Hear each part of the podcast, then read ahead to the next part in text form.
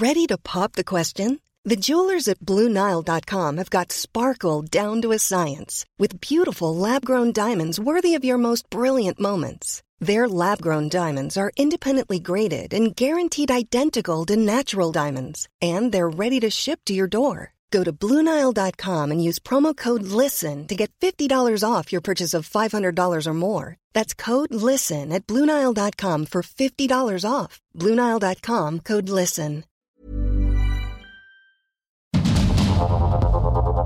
Heraldo Media Group presenta Sergio Sarmiento y Lupita Juárez. Información veraz y oportuna con un toque personal y humano por el Heraldo Radio, donde la H suena y ahora también se escucha.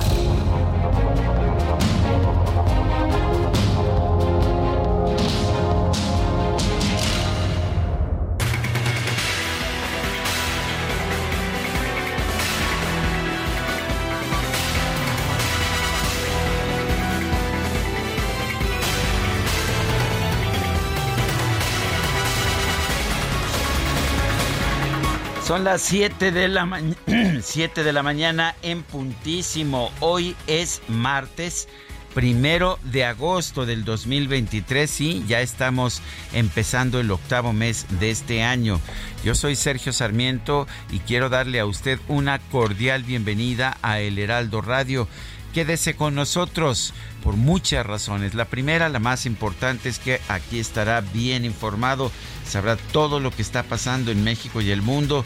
Le permitiremos pues saber, saber cómo está el país, saber qué está pasando, eh, conocer las controversias que están definiendo la vida pública de nuestro país. Pero otra razón que me parece importante es que aquí usted podrá pasar un rato agradable. Siempre hacemos un esfuerzo por darle a usted el lado amable de la noticia. Claro que sí. Claro que sí, por supuesto. Guadalupe Juárez, ¿cómo estás? Buen día. Muy bien, con el gusto siempre de poder saludarte a ti, al igual que a nuestros amigos del auditorio, con la oportunidad de empezar un mes más, estrenarlo juntos. Así que espero sea muy bueno para todos y agradeciendo que estén con nosotros nuevamente y les tenemos la información como siempre lo más importante. Vamos pues a un resumen de lo de lo relevante que se ha generado esta mañana en la Ciudad de México, en México país y en todo el mundo.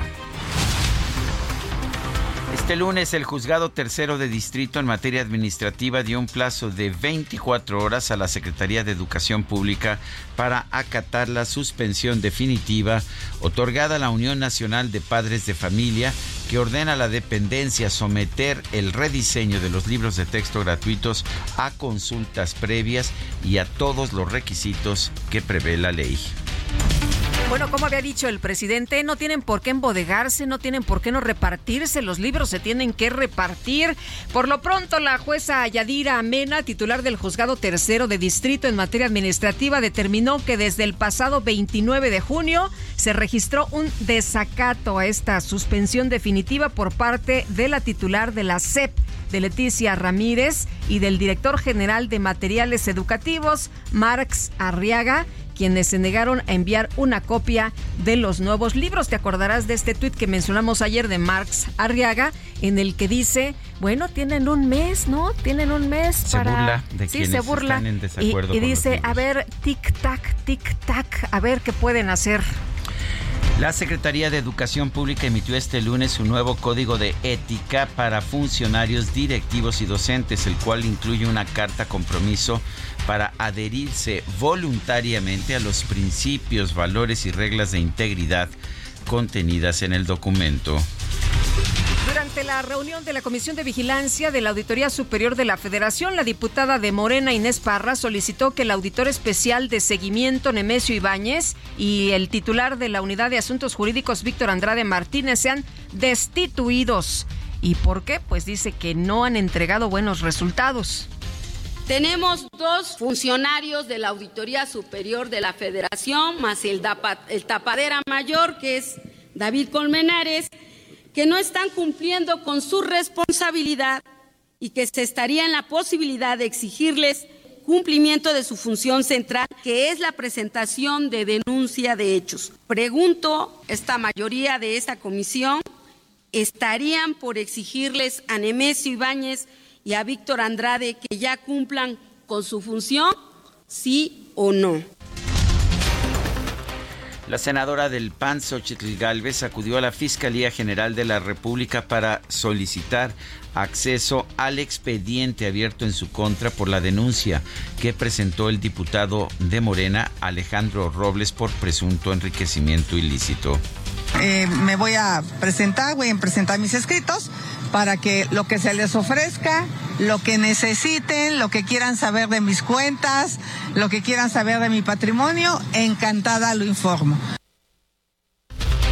Bueno, el diputado de Morena, Alejandro Robles, acusó al presidente de la mesa directiva, Santiago Krill, de contar con una estructura de aviadores pagados por San Lázaro para recaudar 150 mil firmas que necesita para seguir adelante en el proceso interno del Frente Amplio por México confirman que efectivamente Santiago Krill Miranda está distrayendo recursos para favorecer su causa al interior de Va por México. Es decir, él está afectando su propia contienda, la contienda del bloque conservador, tomando ventaja, sacando ventaja de su posición como titular del, del poder legislativo. La senadora del PAN, Kenia López, confirmó que va a buscar la candidatura de la alianza opositora a la jefatura de gobierno de la Ciudad de México. Se comprometió a respetar los lineamientos que se aprueben para la contienda interna. Yo he dicho, como quieran, quiero. Si es con encuestas, adelante. Si es con primarias, adelante. El método que mi partido defina y que la oposición acuerde será sin lugar a dudas importante para mí y a ese yo me acataré para participar en el momento legal oportuno. Distintos políticos de oposición como Xochitl Galvez, Santiago Krill, Beatriz Paredes y Jorge Luis Preciado tuvieron que borrar de sus redes sociales diversos mensajes en los que abordan temas electorales en línea con las medidas cautelares impuestas por la Comisión de Quejas del INE. Gobierno federal borró de sus cuentas oficiales la grabación de la conferencia de prensa matutina del pasado 26 de julio, en la que el presidente López Obrador exhibió dos encuestas sobre las preferencias electorales rumbo a los comicios de 2024. El dirigente nacional de Morena, Mario Delgado, denunció que el INE ejerce un trato asimétrico para los servidores públicos, ya que no permite que el presidente López Obrador opine sobre temas electorales. Desde el estado de Durango, el diputado con licencia Gerardo Fernández Noroña aseguró que el gobierno estatal intentó censurarlo al no permitir que un canal de televisión local lo entrevistara. Yo suelto una crítica y reacciona de inmediato el gobernador del estado a la televisora y les prohíbe, les exige que cancelen la entrevista que teníamos. Eso es gravísimo, eso no solo es censura, si no es volver a los tiempos de antes, no respetar a la oposición. Ellos deberían hacer aquí lo que piden que hagamos a nivel federal. ¿Qué pasaría si hiciera eso el compañero presidente? Oh, sería un escándalo. Ay, aquí el pinche gobernador pedorro llama a la televisora y la televisora se achica y dice, perdón, no podemos hacer la entrevista. Bueno, el senador con licencia Manuel Velasco llamó a sus contrincantes del proceso interno de Morena a dejar atrás los lloriqueos y defender el proyecto de la cuarta transformación por encima de los intereses personales. Y es muy importante que ya se dejen de quejas y de lloriqueos, porque lo más importante es defender el proyecto por encima de las aspiraciones personales. Bueno, pues ustedes están muy al pendiente y saben. Bueno, ahí lo que dice Manuel Velasco, déjense de lloriqueos. En el arranque de su gira por Guerrero, el senador con licencia Ricardo Monreal reconoció que le preocupa la seguridad del Estado. Sin embargo, respaldó la estrategia de atender las causas de la violencia. Este lunes se registró un nuevo ataque de presuntos integrantes del crimen organizado contra miembros de la Guardia Estatal en Tamaulipas, en la región de la frontera chica. Dos elementos resultaron heridos. El vocero de seguridad de Tamaulipas, Jorge Cuellar Montoya, aseguró que aún no tiene información sobre los enfrentamientos entre militares y presuntos criminales reportados el domingo pasado en la ciudad de Nuevo Laredo. El jefe de gobierno de la Ciudad de México, Martí Batres, aseguró que durante 2022 se registró una reducción en la incidencia de homicidios dolosos en la capital del país.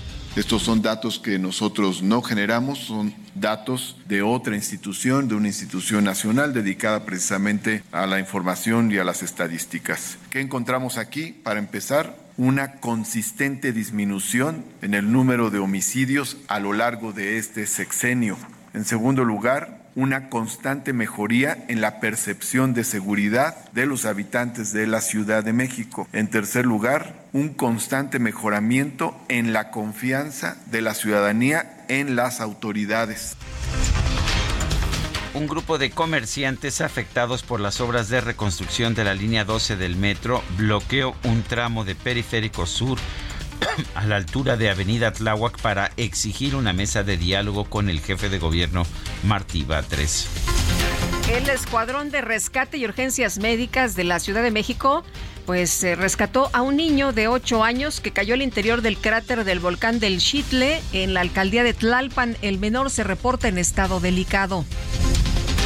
El gobernador de Veracruz, Cuitláhuac García, informó que solo se ha recuperado un cuerpo tras el accidente aéreo en el que murió el empresario Daniel Flores Nava, cercano al exsecretario de Gobernación Adán Augusto López es muy importante también. Fíjese que la UNAM advirtió que en las últimas semanas se han registrado cambios en el comportamiento del COVID-19 en México respecto al número de casos positivos, lo cual revela que el virus circula ampliamente a nivel comunitario y por ello ha recomendado mantener las medidas de prevención como el uso de mascarillas en espacios cerrados. La turista mexicana de 27 años que sufrió una violación tumultuaria en la ciudad de París presentó este lunes una denuncia formal ante las autoridades francesas. La defensa de Nicolás Petro, hijo del presidente de Colombia, Gustavo Petro, denunció que se cometieron diversas irregularidades en el allanamiento que llevó a cabo la fiscalía en la vivienda de su cliente. En información deportiva, las Chivas de Guadalajara quedaron eliminadas de la League's Cup al caer por marcador de 1 a 0 ante el Sporting Kansas City. Y las Águilas del América perdieron por goleada de 4-0 ante el Columbus Crew, con lo que dejaron ir su oportunidad de clasificar como líderes de grupo.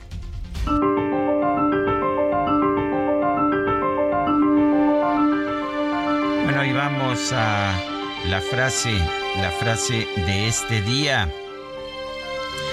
La economía no nos da una visión romántica de la vida, pero puede lograr una enorme aportación al bienestar de la gente. Gary Becker, el economista ganador del Premio Nobel.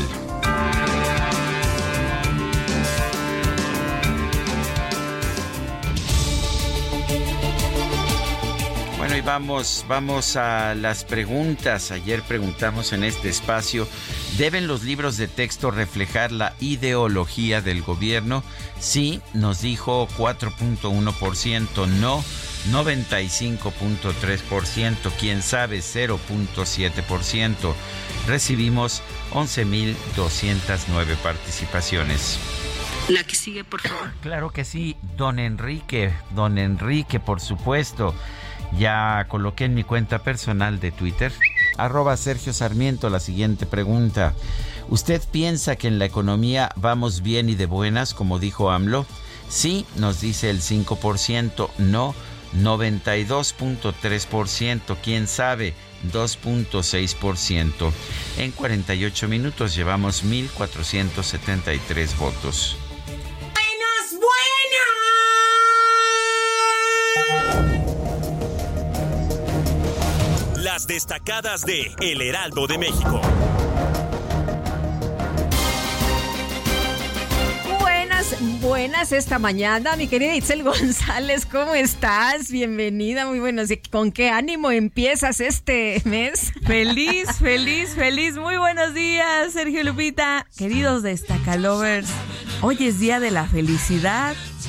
Así que tenemos nuestro soundtrack, la canción más feliz. De acuerdo a un estudio, se analizaron canciones de los últimos 50 años y un científico de la Universidad de Holanda concluyó que esta es la canción más feliz de los últimos tiempos?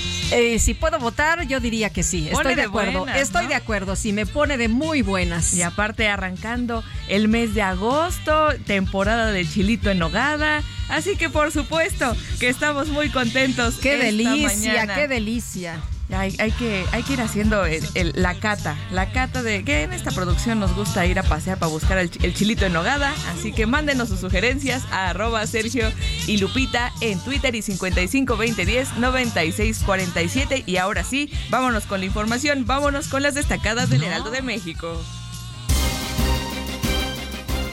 En primera plana, hay 78 denuncias, suplantan al INDEP para estafar. El titular del Instituto para devolver al pueblo lo robado, Ernesto Prieto, alertó que sitios web apócrifos ofrecen sorteos, donaciones y venta de bienes en los que han caído hasta gobiernos municipales. Ciudad de México, Nuevos Horizontes hacen ruido chapulines en Congreso local. Al menos 14 diputados quieren una alcaldía o gobernar la capital.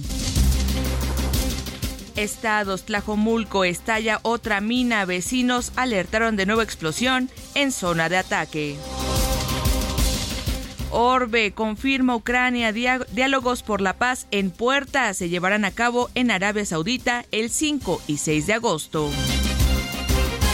Meta Básquetbol ganan último duelo. México vence a Argentina y se declara listo para viajar al Mundial en países asiáticos. Y finalmente, en mercados estrategia del IMSS anuncian inversión histórica. Son casi 22 mil millones de pesos en infraestructura para los hospitales. Lupita, Sergio, amigos, hasta aquí las destacadas del Heraldo. Feliz martes. Gracias, Itzel, igualmente. Buenos días. Son las 7 de la mañana con 16 minutos.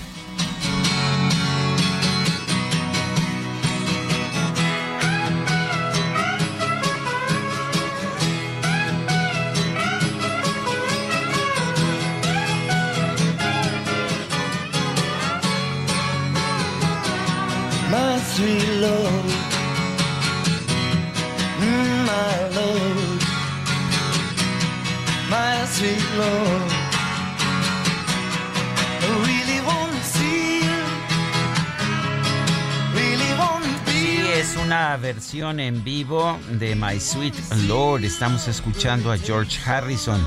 El primero de agosto, el primero de agosto de 1971, se, llevó, se llevaron a cabo en el Madison Square Garden de Nueva York dos conciertos que juntos son recordados como el concierto de Bangladesh. Sí, se llevaron a cabo a las 2.30 de la tarde y a las 8 de la noche, un domingo primero de agosto de 1971. Este concierto tenía como objetivo ayudar a Bangladesh, el entonces Pakistán del Este, que había sido sometido a una guerra de genocidio por parte de la India en su intento por independizarse. Pakistán del Este eh, Pakistán del Este, perdón, que había sido objeto de, un, de un, una guerra de genocidio por Pakistán del Oeste cuando se trataba de independizar. Eh, fue una guerra realmente dramática, muy sanguinaria. Ravi Shankar, el citarista indio, amigo de George Harrison, le advirtió sobre la situación y bueno, pues juntos eh, crearon este concierto cuyo propósito era generar una conciencia sobre lo que estaba ocurriendo en Bangladesh, sobre este, esta guerra salvaje en contra de los ex pakistaníes del este, pero también para recaudar fondos y emplearlos. Y acudieron personajes muy importantes como Ringo Starr.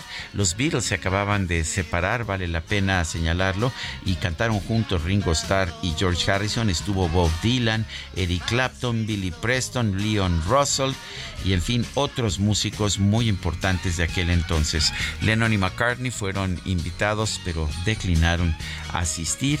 De todas formas fue uno un concierto realmente impresionante y surgió de él una película y un álbum de tres discos que son referentes de la música del rock.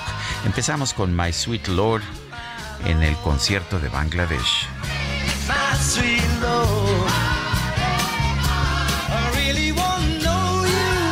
Bueno, oye, nos están enviando personas de nuestro auditorio eh, cómo está la visibilidad sobre la carretera libre México-Toluca. Hay un banco de niebla para que lo tomen en cuenta en el kilómetro 22, así que hay que manejar con mucha precaución. Y vámonos al Zócalo. Por allá está nuestro compañero Javier Ruiz. Hola Javier, qué gusto, ¿cómo estás? Buenos días. El gusto es mío, Lupita. Sergio, ¿qué tal? Excelente mañana. Pues desde muy temprano han llegado ya manifestantes, eh, Lupita, trabajadores del sector salud, quienes están exigiendo masificación principalmente y regulación de sueldos.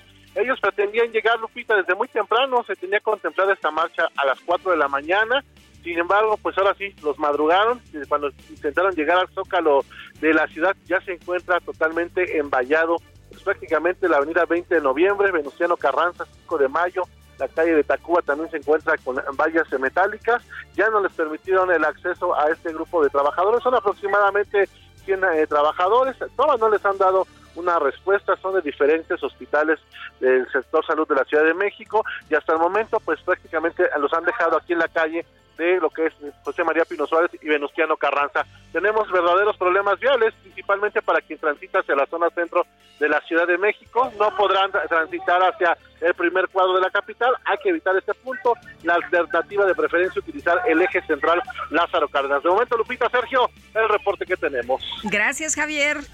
Hasta luego, buenos días. Hasta luego, muy buenos días. Y vamos ahora a la zona oriente de la Ciudad de México. Gerardo Galicia, adelante, ¿qué nos tienes?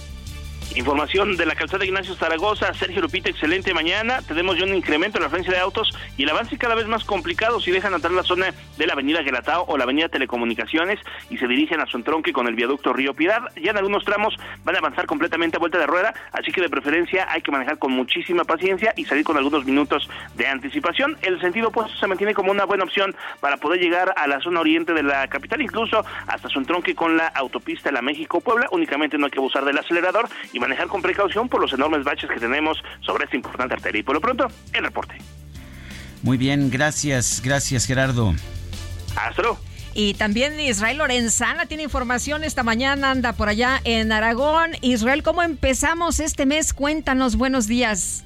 Lupita, muchísimas gracias, Sergio. Muy buenos días, pues ya con carga vehicular para nuestros amigos que se desplazan a través de la zona de Eduardo Molina, precisamente de San Juan de Aragón y con dirección hacia el circuito interior, al cruce con el eje 3 norte ya van a encontrar algunos asentamientos, hay que utilizar Gran Canal o Ferrocarril Hidalgo para nuestros amigos que van también con dirección hacia la zona del circuito interior. El sentido opuesto a través de Molina sin ningún problema se presenta como una buena alternativa para nuestros amigos que van con dirección hacia la zona del Río de los Remedios o más allá con dirección hacia la zona del Estado de México. Hay que manejar con mucho cuidado y bueno, pues Sergio Lupita, nosotros vamos a permanecer al pendiente. Muy bien, muchas gracias Israel. Hasta luego. Hasta luego. Son las 7 de la mañana con 22 minutos. Si cuidamos el mar, aseguramos nuestro futuro. En la Secretaría de Marina trabajamos todos los días en la protección de nuestras costas y mares. Creamos planes de contingencia. Realizamos simulacros y vigilamos constantemente. Con embarcaciones y equipo de última tecnología, contenemos derrames y vertimientos de desechos. Además de recolectar el sargazo de nuestras costas. Ayúdanos, mantén limpias las playas y reporta cualquier incidente al 800 Marina 1. Porque el corazón de México también late en el mar. Secretaría de Marina. Gobierno de México. La presidencia de la República bajó este lunes de su canal oficial en YouTube la conferencia de prensa del 26 de mayo en la que el presidente López Obrador, en eh, cumplimiento a medidas cautelares del INE, bueno, pues tuvo que bajar este material. Noemí Gutiérrez, cuéntanos qué tal, muy buenos días. Sergio Lupita, muy buenos días. Les comento que en cumplimiento a medidas cautelares del INE, la Presidencia de la República bajó este lunes de sus canales oficiales de YouTube la conferencia de prensa del 26 de mayo, en la que el presidente Andrés Manuel López Obrador mostró dos encuestas en donde se ve que Morena y los partidos aliados tienen mayoría en las preferencias electorales para el próximo año. En los canales de Andrés Manuel López Obrador, CEPROPIE y Gobierno de México ya no es posible consultar la mañanera de ese día.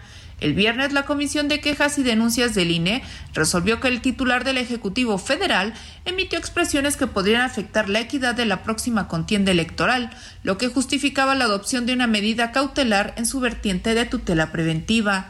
Por ello, se ordenó al presidente de la República abstenerse de hacer manifestaciones o comentarios sobre temas electorales en cualquier modalidad o formato para asegurar su imparcialidad y neutralidad y para evitar que la conducta denunciada se repita en el futuro.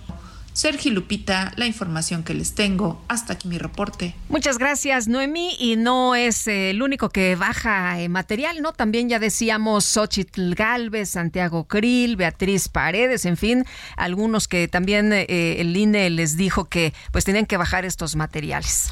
Son las 7 con 24. Vamos a una pausa y regresamos.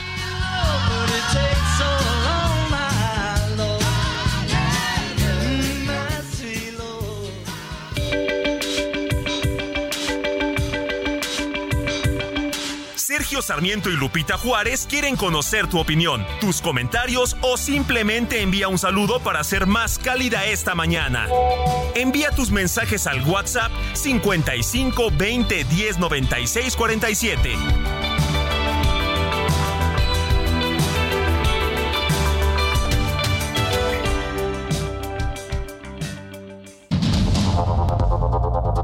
Continuamos con Sergio Sarmiento y Lupita Juárez por el Heraldo Radio.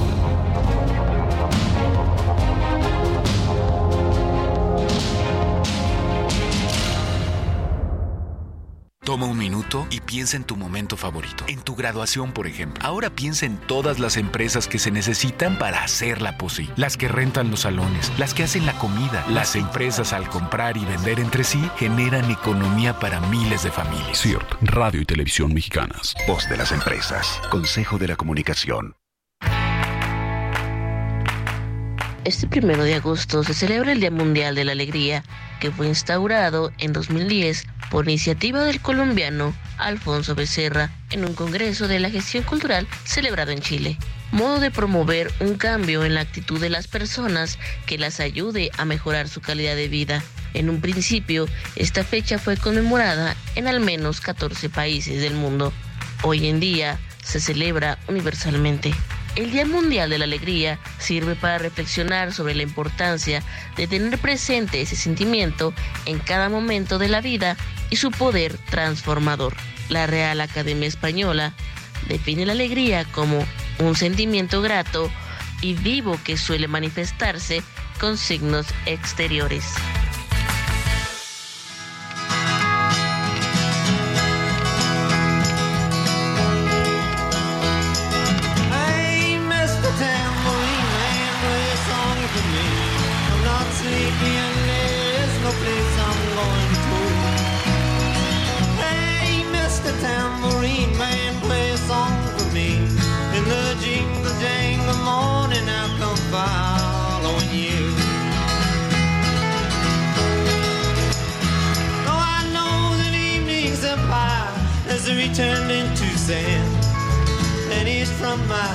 Bob Dylan vivía en ese entonces absolutamente recluido, encerrado en un en una propiedad ah, rural.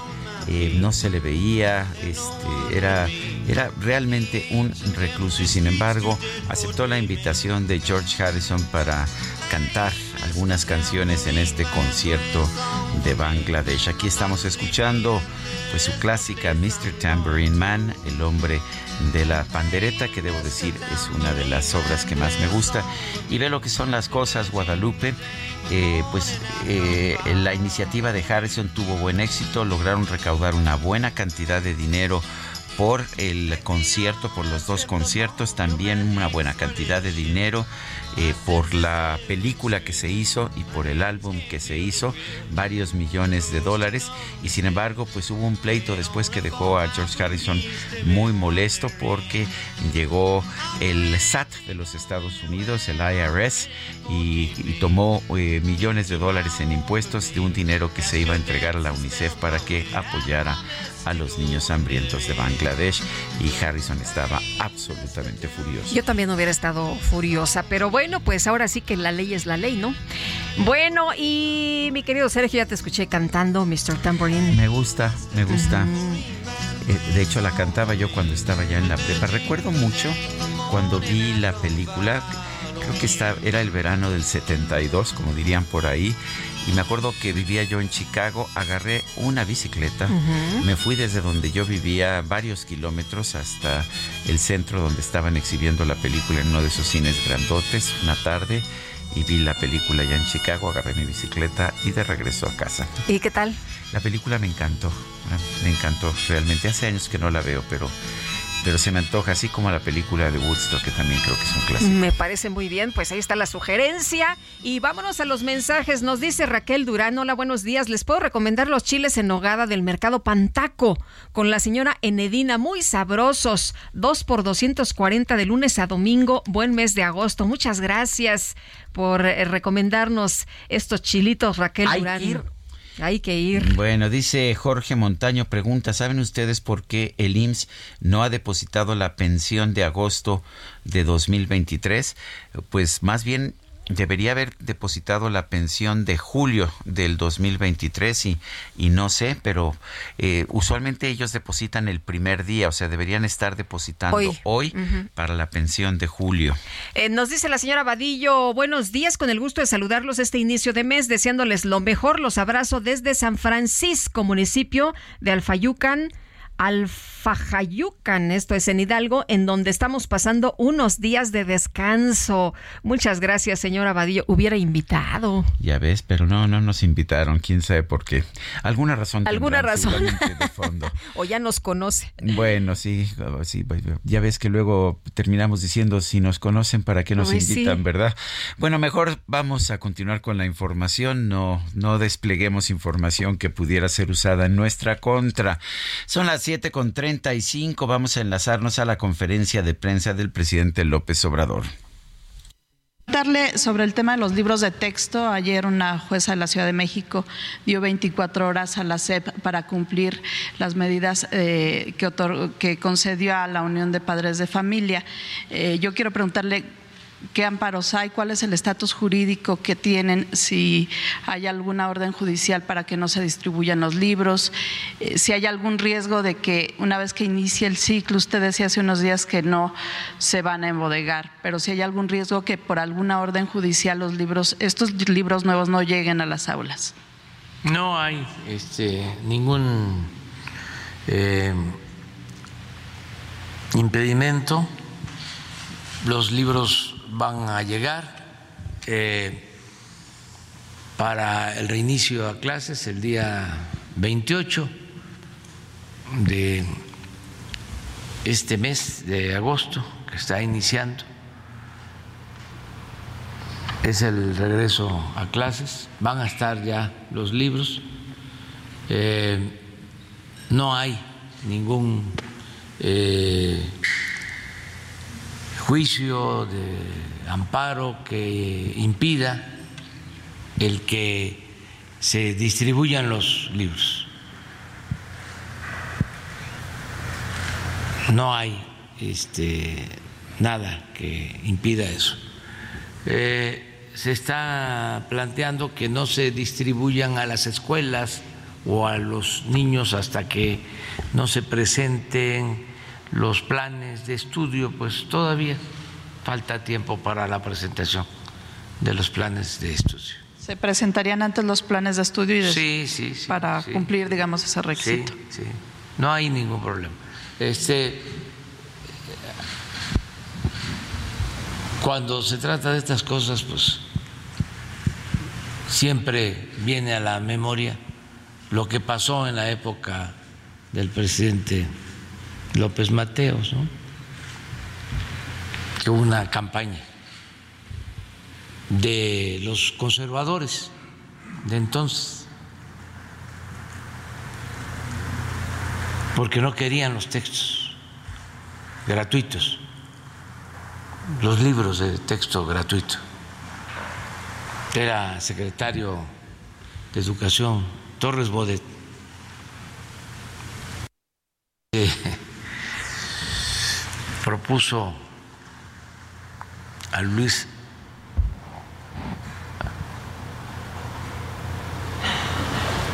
el intelectual, escritor Martín Luis Guzmán. Bueno, pues dice el presidente que no, que sí se van a entregar. Dice pues que, que, los programas de estudio vendrán después. Lo que dice la ley es que primero son los programas de estudio y que después los libros se hacen de conformidad con pues con lo que dice con lo que dice los programas de estudio, pero él dice que no. Y bueno, todavía la reportera le preguntaba, bueno, entonces sí se van a presentar, pero lo único que él dijo es que ya más adelante se presentarán los programas. O sea, después de, que inicien las o clases. Sea, que se va a violar la ley. Así es. Y, dice, eh, y lo que dijo es que, que no importa. Y, y, por supuesto lo que dice que no importa que haya una suspensión de una juez, ya sabemos que para él la ley no es importante. Sí, de hecho dice, no hay ningún juicio de amparo que lo impida. Imagínate nada más. Ningún juicio de amparo va a impedir que se distribuyan los libros. Es decir, no vamos a acatar la ley tampoco en esta ocasión. Y bueno, falta pues eh, un mes, ¿no? Prácticamente para que inicie el ciclo escolar. La Secretaría de Educación Pública ha eludido esta orden judicial que le obligaba a someter el rediseño de los libros de texto a consultas previas y a otros requisitos legales. Y ahora un juzgado federal ha emplazado a la SEP para que cumpla la suspensión definitiva que se ordenó, de hecho, desde el mes de mayo. La jueza Yadira Mena ya había resuelto el 29 de junio que existía desacato a la suspensión luego de que la titular de la CEP, Leticia Ramírez, y el director de materiales educativos, Marc Sarriaga, se negaron a enviarle copias de los libros de primaria y secundaria ciclo 2023-2024. Y bueno, pues como todos sabemos, los libros ya han eh, sido distribuidos. En algunas escuelas pues ya los tienen e incluso algunos niños ya los tienen en su poder. Hay que mencionar que en Guanajuato, por ejemplo, ahí sí no se permitió la distribución ¿eh? y los eh, padres de familia pues fueron también artífices en, en esto para que no se distribuyeran. Ellos siguen luchando para que no se distribuyan estos materiales que dicen pues que tienen errores. Bueno, y vamos a otros temas. Eh, la Universidad Nacional Autónoma de México dio a conocer un comunicado en el que señala que en las últimas semanas se han registrado cambios en el comportamiento de COVID-19 en nuestro país, específicamente respecto al número de casos y la positividad de pruebas de diagnóstico, lo que revela que el virus circula ampliamente a nivel comunitario en gran parte del país eh, dice que la situación, dice la UNAM, que la situación está en relativa calma y condiciones generales eh, favorables, pero que se debe continuar aplicando medidas generales de prevención de contagios. La UNAM está aconsejando el uso de cubrebocas, cuando haya varias personas durante más de 30 minutos en lugares cerrados con poca o nula ventilación. Se recomienda no automedicarse, buscar atención o acompañamiento médico a fin de vigilar la evolución y con ello identificar complicaciones de manera oportuna. Son las 7 de la mañana con 42 minutos. Vámonos al clima. El pronóstico del tiempo con Sergio Sarmiento y Lupita Juárez.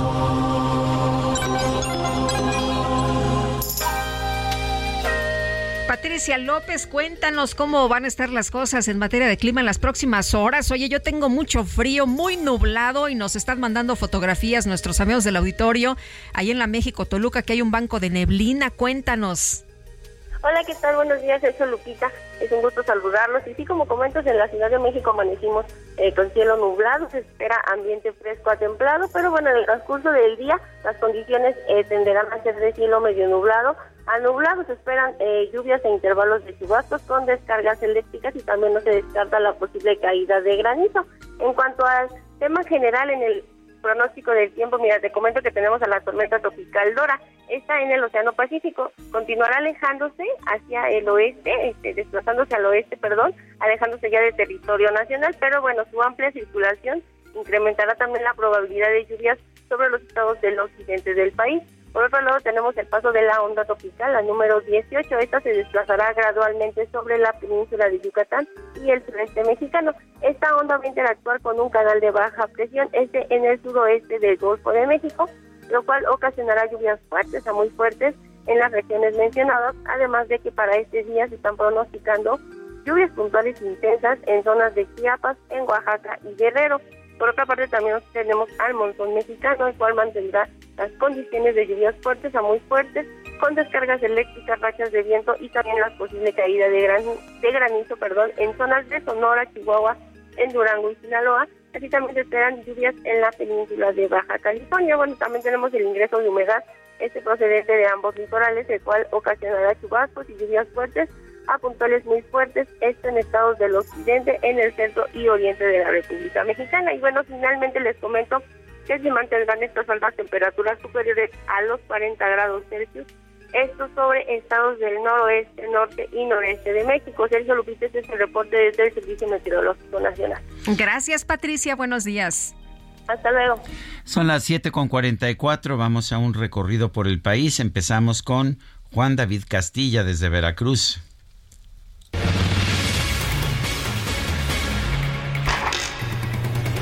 Muy buenos días, Sergio y Lupita, los saludo con mucho gusto desde el estado de Veracruz. Decirles que en el municipio de Omealca, ubicado en la zona central montañosa de la entidad, fueron asesinados tres hombres y sus cuerpos arrojados a un costado de cañales en la comunidad Rancho Nuevo, donde se desplegó un fuerte operativo de seguridad para la búsqueda y localización de los responsables.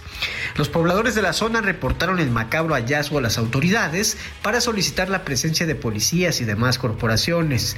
Los elementos de seguridad acordonaron la zona para preservar la escena del crimen en espera del personal de la Fiscalía Regional de Justicia para iniciar las diligencias correspondientes. Las víctimas presentaban indicios de tortura e impactos de bala, cuyos cuerpos fueron trasladados al servicio médico forense en espera de que sean reclamados por sus familiares. Los ejecutados no han sido identificados de manera oficial por parte de las autoridades estatales. Hasta el momento se desconoce el móvil de este crimen registrado en la zona centro de la entidad. El gobernador del estado, Cuitlavo García Jiménez, confirmó el hallazgo de los cadáveres y dio a conocer que la Fiscalía General del Estado, a cargo de Verónica Hernández Lleranz, llevará a cabo las investigaciones pertinentes. También decirle, Sergio y Lupita, que de enero a junio de este año se contabilizaron 425 homicidios dolosos en el estado de Veracruz, según el informe de incidencia delictiva del Foro Común 2023 que elabora el Secretariado Ejecutivo del Sistema Nacional de Seguridad Pública. Las cifras oficiales indican que se contabilizaron 251 asesinatos cometidos con arma de fuego, 53 con arma blanca y 121 con otro elemento no especificado por parte de las autoridades. Este es el reporte desde Veracruz, Sergio Lupita, excelente día. Escuchemos ahora a mi compañera Mayeli Mariscal, por favor. Muchas gracias Juan David, muy buen día también a todo el auditorio. Compartirles que el día de ayer las autoridades de Jalisco llevaron a cabo un operativo para detectar explosivos luego de que vecinos eh, del municipio de Tlajomulco de Zúñiga reportaron una detonación, esto alrededor de las 5.30 horas, en donde eh, fue justamente la emboscada en donde fallecieron seis personas el pasado 11 de julio.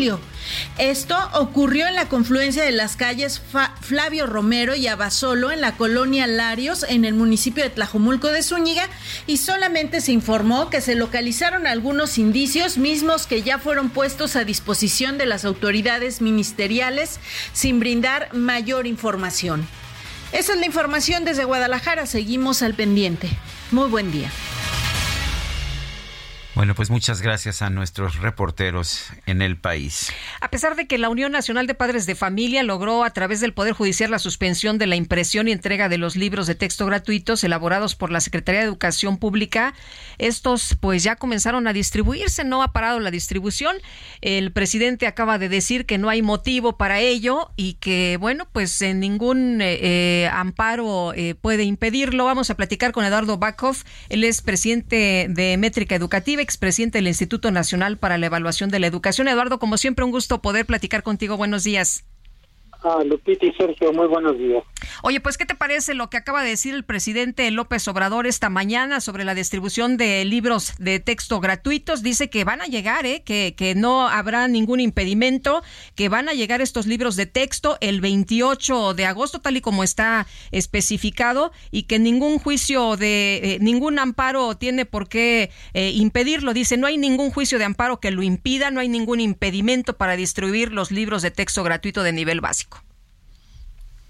Bueno, es, digamos, es lamentable que no que no se acate eh, la resolución de la jueza, ¿verdad? En donde eh, explica por qué paró de la distribución de los libros de texto y básicamente pues porque no se cumplieron los procedimientos que la misma secretaría y en la eh, en la ley general de educación este vienen bien específicos y entre ellos pues que los libros de texto deben de obedecer a los programas de estudio que no se han publicado y que nadie conoce y que también tienen que participar en la elaboración de ellos eh, los diversos sectores eh, sociales involucrados. Y de hecho, una tercera, eh, digamos, razón es porque en, en la resolución de, de agosto de 2022, ellos establecían que se iba a pilotear primero los libros de texto y que después, con base en los resultados, se iban a hacer ajustes,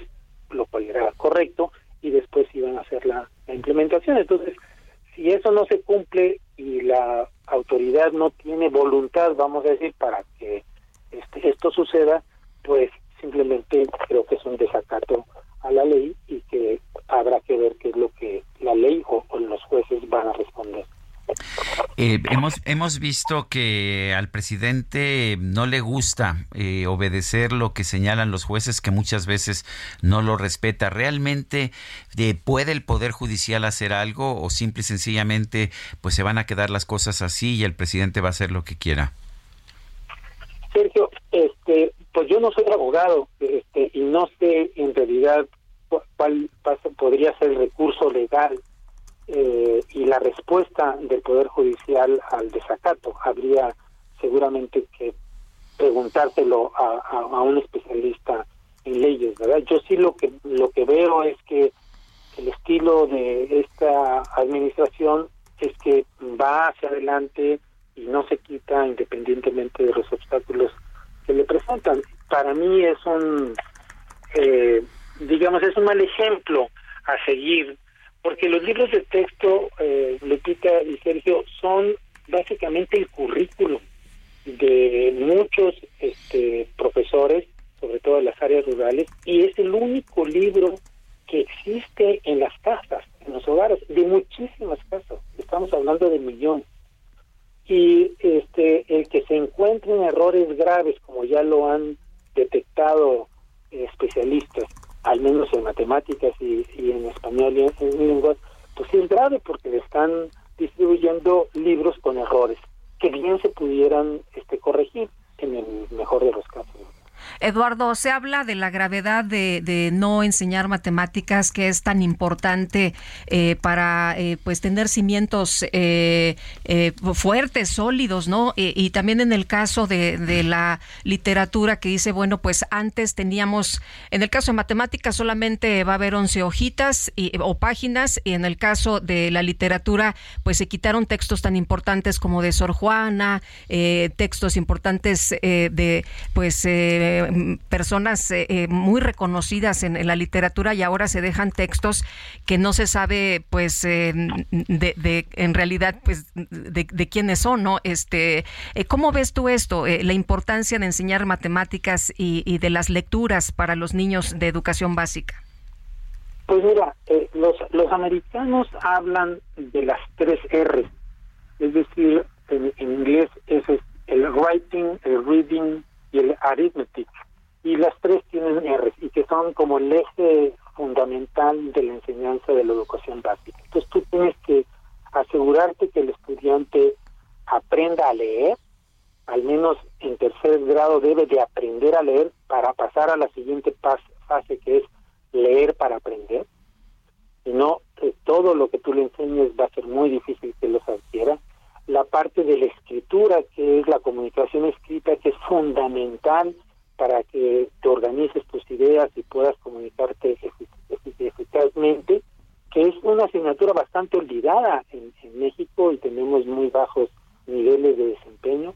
Y por supuesto el razonamiento matemático y el razonamiento cuantitativo, que es más que, la, el manejo de números, es la forma de reflexionar es eh, parte de la inteligencia que nosotros tenemos. Entonces, si tú olvidas, eh, digamos, esos tres ejes, como te decía, que les llaman las tres R's, y no refuerzas esos tres, que es lo fundamental en la educación, pues lo que tú estás eh, viendo es que el horizonte de esos niños va a ser bastante negativo porque no van a poder seguir aprendiendo eh, materias o asignaturas más complejas. Bueno, pues gracias Eduardo Bakov, presidente de Métrica Educativa, expresidente del Instituto Nacional para la Evaluación de la Educación. Gracias por hablar con nosotros. Eh, Sergio y Lupita, un placer. Gracias, hasta luego, muy buenos días. Son las 7 con 54 minutos. Le recuerdo nuestro número de WhatsApp. Eh, 55 2010 96 47. Todavía me acuerdo, ¿verdad? Sí. 50. Aquí está, mira. A pesar del aquí está nuestro acordeón. Aquí sí, pero no lo estaba yo leyendo. Tú eres testigo. Yo soy ver, testigo. dilo estaba, estaba tapado. Sí. Estaba tapado. 55 20 10 96 47. Vamos a hacer una pausa y regresamos.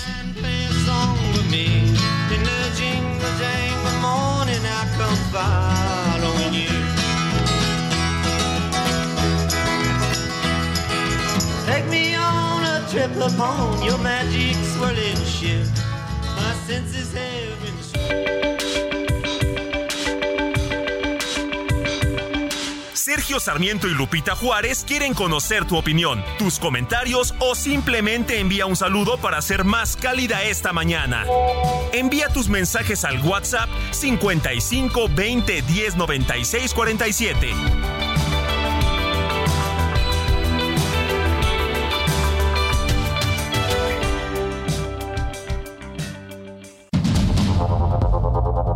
Continuamos con Sergio Sarmiento y Lupita Juárez por el Heraldo Radio.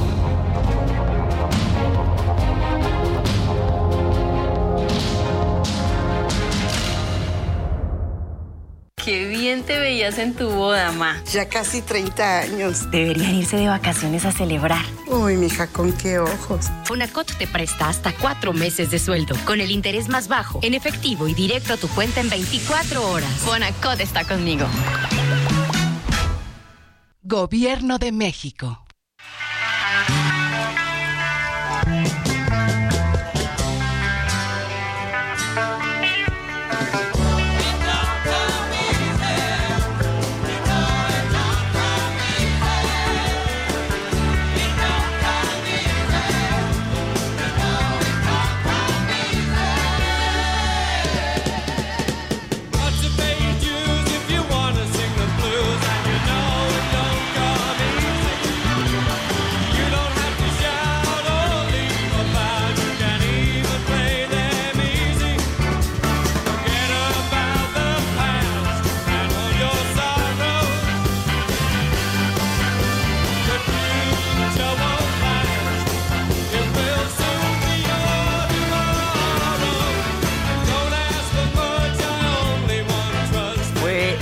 Más que un concierto, fue pues todo un reencuentro, fue un espectáculo impresionante. Sí, estuvo también Ringo Starr que cantó con George Harrison en algunas piezas y que ofreció canciones como esta con su propio grupo y Don't Come Easy, no viene fácilmente. Todo esto en el concierto de Bangladesh me dice nuestro equipo de producción que me preguntaban que cuáles eran esos dos conciertos, esas dos películas en concierto que estaba yo señalando. Bueno, son clásicas las dos. Woodstock primero, el concierto fue en 1969 y The Concert for Bangladesh, el concierto para Bangladesh de 1971. Las dos se hicieron películas, las dos tuvieron un éxito impresionante. Tenemos mensajes de nuestro público, Tenemos Guadalupe. mensajes esta mañana, muchos, mi querido Sergio, lo cual agradecemos. Y nos dice una persona al auditorio que acaban de depositar a las 6.53 de la mañana la pensión del IMSS. Es lo que nos están compartiendo. Estaba yo diciendo que es el, Sí. el- el día primero que se, que se que se deposita y tengo entendido que se deposita lo del mes anterior el día primero. para que tomen nota. Oye, nos dice Gerardo, muy buenos días. He gusto en saludarlos. Solo para comentarles que la semana anterior mi esposa Luisa tuvo síntomas de COVID-19 y ella es derechohabiente del ISTE. Fuimos a su clínica que le corresponde a Xochimilco. Resulta que ya no se realizan las pruebas en la clínica del ISTE y nos comentaron que en cualquier centro de salud fuimos a tres, Xochitepec, Ampliación Tepepan y Torielo Guerra, y ninguno de ellos tiene para realizar la prueba. Fuimos al INER y tampoco se la realizaron. Tuvimos que ir a un particular para hacerla. No es justo que ya no existan lugares para llevar a cabo esta prueba. Saludos, Gerardo. Sí, yo creo que eso es, es, es injusto y es una forma de tratar de decir, ah, pues no hay tanto problema en realidad con COVID. En realidad estamos viendo un repunte de COVID, como lo señalaba la UNAM precisamente el día de ayer. Excelente selección musical del día de hoy. Soy Carlos Cuevas de Ciudad de México. Eh, también nos dice otra persona, el Andrés Meraz. Buenos días, Sergio Lupita, que entrevistemos. Dice, han tratado de entrevistar a Marx Arriaga. Valdría mucho la pena conocer su punto de vista y escucharlo. Ojo, no lo defiendo, pero sí es importante conocer la otra parte del conflicto en la elaboración de los libros de texto. Saludos. Bueno, con mucho gusto entrevistaríamos a Marx Arriaga si nos aceptara eh, la entrevista. Creo que eh, lo hemos pedido, ¿verdad? Lo hemos solicitado. Sí, sí, nuestra producción nos dice que por supuesto lo hemos pedido. Nuestra responsabilidad es pedir a todo el mundo eh, y hay gente que no quiere, eh, pues que no quiere responder, que no quiere ser sometido a cuestionamiento. Es gente que, que viene de pues de una aspiración autoritaria, me parece. Lo único que hace Marx Arriaga es en sus redes sociales es burlarse de quienes piensan diferente y que dice tac, tac, tac, vamos a ver si no. Y claramente tiene el respaldo del presidente. El presidente hoy, ¿qué fue lo que dijo? Simple y sencillamente que no hay ningún juicio de amparo que pueda impedir que se distribuyan los... O sea, no importa si hay amparos, no importa si los padres de familia no quieren que sus niños tengan estos textos, no importa si los maestros lo rechazan, no importa si especialistas y académicos eh, pues piden que se detengan para hacer una revisión. Dice el presidente, no hay motivo para impedir que los libros estén eh, distribuidos ya. Se va a hacer el 28 de agosto, ya todo el mundo los tendrá. Y lo que dice Marza Arriaga en su cuenta de Twitter es poco a poco surgirá la verdad. Tic-tac, tic-tac. Neoliberales, les quedan 28 días para detener a la NEM, o sea, la nueva escuela mexicana. Después el magisterio y tutores leerán que todo fueron calumnias, que los libros se diseñaron por maestros acompañados de especialistas y que aumentaron los contenidos. Siempre hemos sabido quiénes son los eh, redactores de los libros, eh, las, los intelectuales o las empresas que participan. En esta ocasión, esta información ha sido reservada por motivos de seguridad nacional. Nos dicen que fueron miles los participantes, pero no conocemos ni siquiera el primer nombre, excepto por el de Marx Arriaga.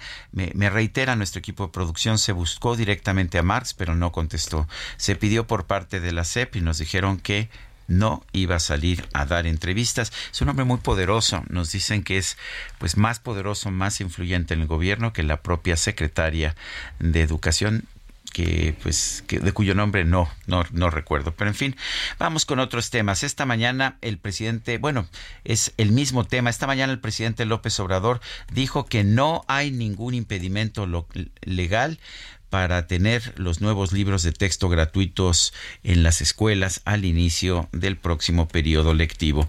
El ingeniero Israel Sánchez Martínez es encargado del despacho de la Oficina de Presidencia de la Unión Nacional de Padres de Familia, la UNPF. Ingeniero Sánchez Martínez, cuéntenos qué opina usted de esta posición del presidente en el sentido de que no hay ningún impedimento legal para que los libros lleguen para el nuevo ciclo escolar. ¿Qué piensa usted?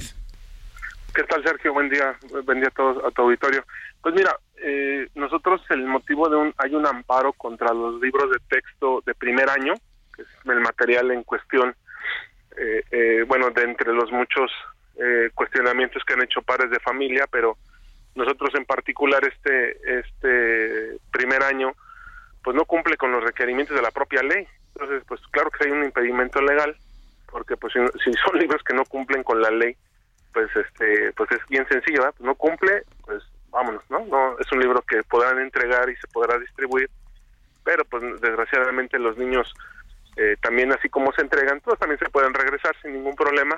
Eh, eh, estamos en el derecho que pues precisamente la propia Constitución nos asiste en que bueno pues debes de exigir una educación de calidad porque pues para eso la pagamos todos los mexicanos con los impuestos y para eso hay un plan y programa que se debe de cumplir.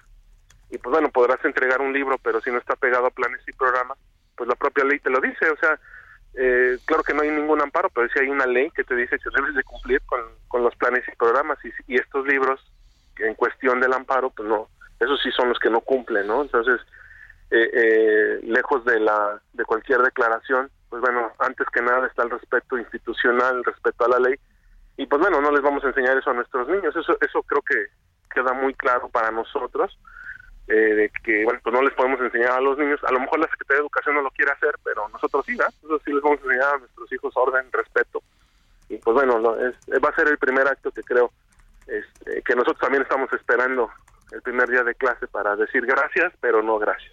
Israel, ¿qué se puede hacer eh, en el sentido físico? ¿Se pueden retirar los libros? ¿Ustedes los pueden eh, retirar? Eh, ¿O qué, qué es lo que piensa hacer la Unión eh, de Padre, Nacional de Padres de Familia sobre este material que dijo el presidente? Bueno, que no hay ningún impedimento y que los libros van a estar el 28 de agosto, el día de reinicio de clases. Pues mira, nosotros hemos estado dándole a los padres de familia, ya llevamos ahorita de manera directa 140 mil padres de familia, más de 140 mil, donde le hemos dado información de, lo que consiste el amparo, a, a son los libros de texto oficiales, cuáles son los libros de texto que están autorizados por la propia Secretaría y cuáles libros pues no, no cumplen, ¿no? Entonces los padres de familia al estar informados y ya preocupados del tema, pues bueno, eh, en su caso pues ya pueden pueden exigir y pueden eh, como te decía, bueno, pues llega el libro, revisarlo y si ese libro no cumple con la normatividad, como ya se está, ya nos estamos dando cuenta todos, eh, pues bueno, eh, pues nosotros, este, en- en- como que te comento en derecho, pues los padres de familia tienen derecho a denunciar que ese libro no no cumple y que, pues con todo rigor, se entreguen eh, libros que están apegados a planes y programas. Al- algo que, que nosotros hemos estado dando, eh, como ha, ha surgido cierta confusión, el qué pasaría si no, si ese libro se regresa. Bueno, pues la ley contempla de que entre tanto no tengas el libro nuevo, pues tienes que trabajar con los que ya están vigentes, que son los del ciclo escolar anterior. Y pues, Pero bueno, que no han puedes sido trabajar con impresos. él. O sea, que no, no se. Sí, no se no han sido, impresos. así es. Sí, así es, no han sido impresos y bueno, pues este, pues, también no ha sido la primera vez este gobierno ha entregado muchos libros tarde, este, no será la primera vez que no se entreguen completos y bueno, pues también, también digo quiero comentarlo que no ha sido la primera ocasión, ha- han habido otras ocasiones eh, que no han sido imputables a, a temas tan polémicos como ahora, sino han sido incluso errores eh, de estructuración y demás. Hay libros que se han regresado en pleno ciclo escolar y pues se pueden regresar y, y corregir en el momento. Por eso qué bueno que existe este material en internet donde se puede el padre de familia puede revisarlo.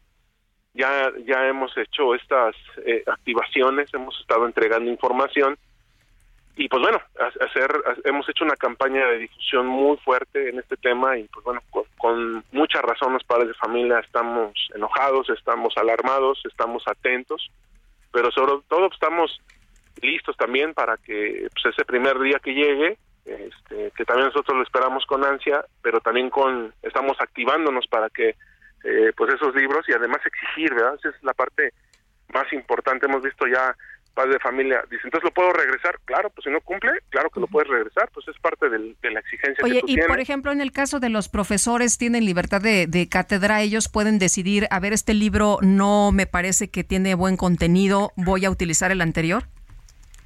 Sí, pues de hecho, eh, te digo, como ha ocurrido en muchas ocasiones, eh, el tema de que si el libro no cumple con la ley, pues digo, no te puede decir un, una secretaría, un, un gobierno, una secretaría que no cumples con la ley. Entonces, eh, pues el servidor público está para acatar la ley, no para acatar disposiciones, eh, eh, pues en base a un, ¿a qué? ¿Cuál es el criterio? Debe de haber un criterio legal y pues el criterio legal eh, máximo pues es el cumplimiento de la ley, el cumplimiento de la Constitución y pues bueno, este, eh, si estos libros y yo creo que así va a ser el, el tema de que los maestros van a ser conscientes de que y ya han sido conscientes, hemos estado hablando con maestros del sector público donde dicen, híjole, es que no tengo, yo no estoy preparado para esto, nadie, nadie me dio la información de este libro y pues este fortalece esta hipótesis que ya hemos visto muchos de donde pues la secretaría no cumplió con este proceso ¿ah? con el debido proceso y pues bueno se está afectando a la educación de los niños y pues los maestros pueden decidir en su momento que ha sido la recomendación de muchos expertos quiero decir mexicanos reconocidos internacionalmente donde pues este eh, pues se dé se dé marcha atrás y que bueno pues ahí están por lo menos los libros eh, del ciclo escolar anterior que por lo menos te da una base de, de, eh, didáctica y pedagógica que los niños necesitan para que puedan seguir creciendo. Oye, la Unión Nacional de Padres de Familia es eh, apoya las temáticas neoliberales y eh, por eso están de acuerdo con los materiales anteriores. Eh, este Israel, eso es lo que están persiguiendo, ese es su objetivo. No, no, no. Este, mira, como todos sabemos que la educación debe de, ser integral, obviamente los, los libros anteriores, pues no, también ahí tienen aspectos que mejorar eh, eh, nosotros no nos vamos por un tema de adoctrinamiento, nosotros nos estamos por la base de que, bueno, entre tanto no exista algo, la ley te dice que entre, tanto no tengas algo nuevo, pues tienes que trabajar con lo vigente. Pues bueno, por lo menos los libros anteriores, eh, más que un tema de, educación liberal, pues es, por lo menos tienen los contenidos básicos, ¿no? Ya, ya no hablemos de lo liberal, o sea, la preocupación ahorita de los padres de familia, que es donde estamos ahorita inmersos, es eh, no, ya lo hemos visto ahorita, el, niños de primero y segundo de secundaria todavía no terminan de saber leer ni escribir bien, ni de comprender, o sea, así de grave está el asunto. Tenemos otros temas prioritarios como el tema del bullying, que ha, cobrado vida a más de 27 niños en el país. Entonces, pues es un tema de más de más alarma donde, pues bueno, ahorita eh, el hecho de estar, eh, pues cómo podemos llamarle, experimentando con estos nuevos libros, pues no resuelve la, la, parte importante del rezago educativo, que es la parte en lo que nosotros ahorita estamos ocupados. La pandemia nos dejó, nos deja cinco años de rezago que hay que rescatar, ¿no? Entonces, este, más que si estar de acuerdo no es por lo menos te da un, por lo menos, ¿no? Te da ese, eh, no es, no es, es mejorable, es perfectible el, los libros del, del año pasado, pero bueno, pues te da una base por lo menos de, eh, no pierde el niño, ¿no? Habrá mucho que mejorar, pero no pierde, que es la base importante. Con estos nuevos libros, tal cual se han visto ya, pues sí se pierde, pierde muchísimo, pierde, pierde mucho. Entonces, perder menos es mejor que, perderlo todo.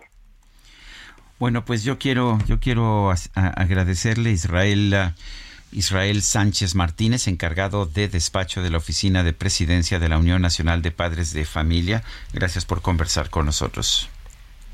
Muchas gracias por el espacio y estaremos al pendiente para comunicarles eh, los avances en la, materia.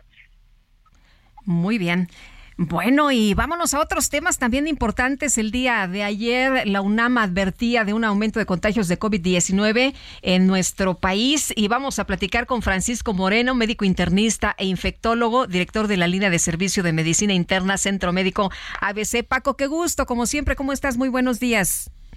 Buenos días, Lupita, Sergio, un gusto estar con ustedes y con su auditorio. Oye, cuéntanos, ayer hubo un poco como de preocupación por esto que daba a conocer la universidad, ¿no? Decía, a ver, otra vez el uso de cubrebocas, eh, otra vez incrementa el, eh, los casos de, de COVID. Eh, ¿Cómo lo están viendo ustedes en, en la práctica? ¿Cómo lo están viendo ustedes, Paco, en el día a día? Mira, el Parece haber un, un, aumento en el número de casos, eso está claro. Hemos tenido más llamadas de pacientes que presentan cuadros respiratorios leves y que resultan ser positivos para COVID. Esto, bueno, nos debe de recordar que el COVID no se ha ido y no se irá va a seguir y va a presentar estas pequeñas eh, tiempos, periodos en donde hay más casos. Creo que el recordatorio del cubrebocas es un buen mensaje de la UNAM en el sentido de que pues eh, tenemos que acostumbrarnos a que esta medida de protección existe, que si estás enfermo de algo respiratorio, pues que uses un cubrebocas, si vas a ir a una clínica de salud o si eres una persona vulnerable, úsalo. Tampoco estamos en una situación de alarma, el número de casos de hospitalización y fallecimientos sigue disminuyendo. Entonces, pues hay que estar tranquilos, hay que recordar que esa medida existe, que no es un bozal, como dijo alguna vez alguna miembro del, eh, gobierno actual, es una medida de prevención que te protege a ti y protege a los que están a tu alrededor. El, eh, de, de, hecho, nos contaba gente del, público, nos decía gente del público que ya no hay forma de hacerse pruebas, uh, pruebas de COVID en instituciones públicas, que no hay en las instituciones de salud, que no hay en el ISTE, que no hay en el Seguro Social. Eh, ¿qué, qué, qué significa eso? ¿Cuál es el mensaje? Pues mira, desafortunadamente para el gobierno, para la autoridad, eh, pues COVID ha sido algo que ha mostrado su pues eh, falta de empatía para la salud de México. No ha habido pruebas, realmente nunca ha habido las necesarias, ahorita pues ya no hay pruebas.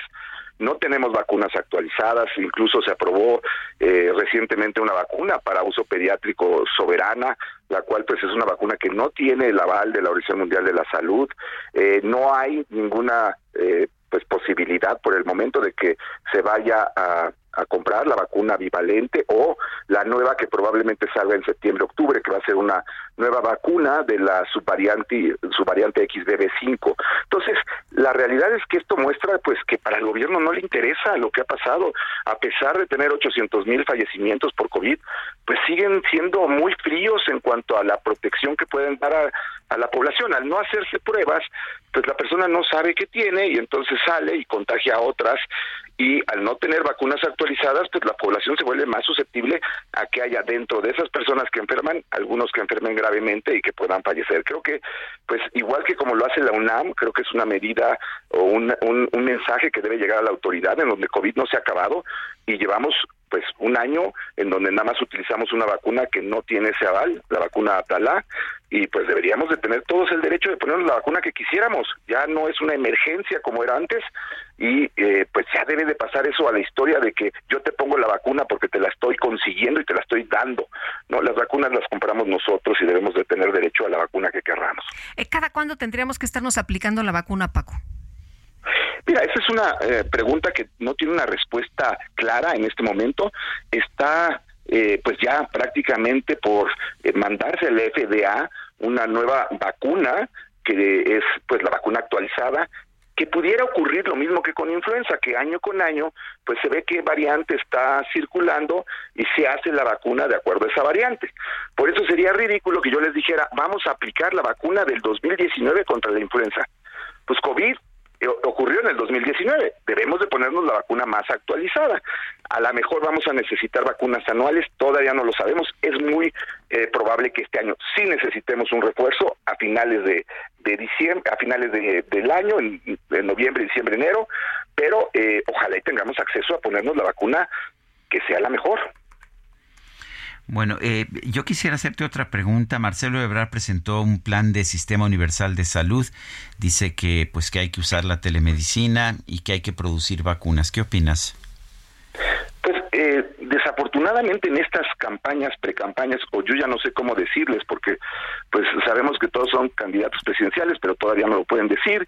Eh, el mensaje que se da es bueno en el sentido de que pues todos debemos de tener derecho a una medicina universal, todos debemos de tener derecho a la mejor tecnología, pero eh, siguen siendo mensajes que tienen una meta, más no tienen cómo llegar a la meta.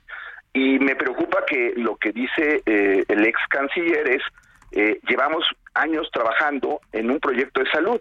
Perdón, en los últimos años se ha destruido el proyecto de salud que hubo en México. Entonces tenemos que retomar, cambiar y modificar, porque si pensamos que lo que hemos hecho en estos cuatro o cinco años ha sido bueno, pues ya partimos de una base muy, muy mala, porque la salud se encuentra en el peor estado en el que ha estado desde hace muchísimos años. Y si no lo entendemos y no lo queremos comprender, pues estamos eh, empezando pues con unos cimientos que van a hacer que el edificio se siga ladeando y se acabe por caer. Oye, Paco, el presidente nos está vendiendo otra cosa, ¿no? Nos dice que está muy bien y que cuando él termine, que ya falta poco, pues las cosas en materia de salud van a estar mucho mejor. De hecho, mejor que en Dinamarca. Sí. Pues es, es triste porque la realidad dice totalmente otra cosa. Eh, y no solamente eso, lo, lo triste es que salud es vidas humanas. Y vimos lo que pasó con esta niña eh, en, eh, en, Quintana Roo. Uh -huh. Hemos visto lo que ha pasado con otros eh, eh, hospitales en donde el mantenimiento no se ha dado. Sabemos del problema de medicamentos, sabemos del problema de medicamentos psiquiátricos. Ha aumentado el número de suicidios en México.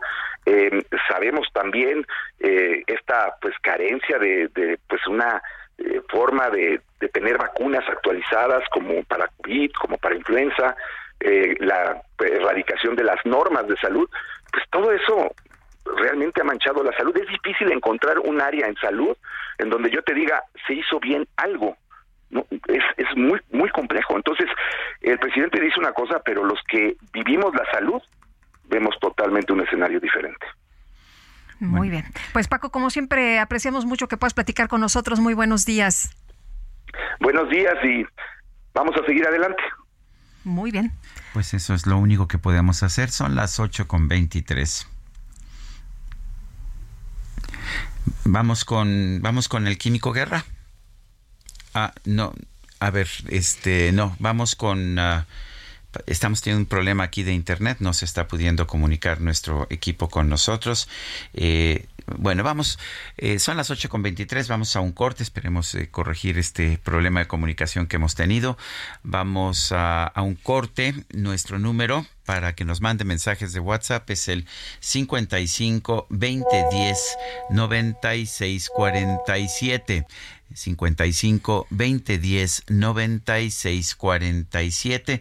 Le recuerdo también que nos puede dar seguimiento en X. No me acostumbro todavía. X. Eh, la cuenta que tenemos es arroba Sergio y Lupita. Y, y, también puede usted darle seguimiento a la cuenta del Heraldo de México, arroba Heraldo de México. Vamos a una pausa y regresamos.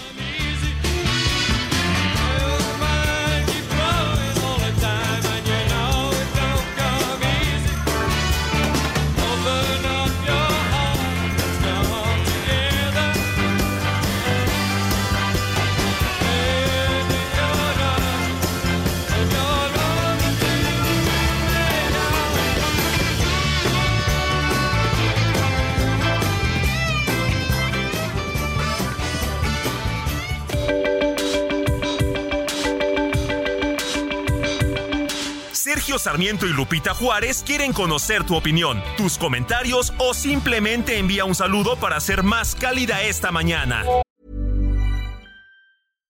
Hey Dave. Yeah, Randy. Since we founded Bombus, we've always said our socks, underwear, and t-shirts are super soft. Any new ideas? Maybe sublimely soft. Or disgustingly cozy. Wait, what? I got it. Bombus. Absurdly comfortable essentials for yourself and for those facing homelessness. Because one purchased equals one donated. Wow, did we just write an ad? Yes. Bombas. Big comfort for everyone. Go to bombas.com slash ACAST and use code ACAST for 20% off your first purchase. Envía tus mensajes al WhatsApp 55 20 10 96 47.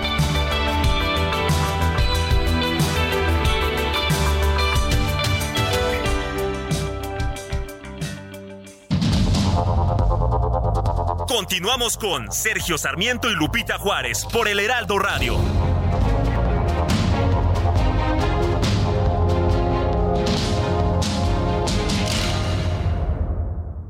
Hola, mi nombre es Paola Flores, soy diseñadora de interiores y te invito a Expo Mueble Internacional la feria líder de muebles y decoración en América Latina.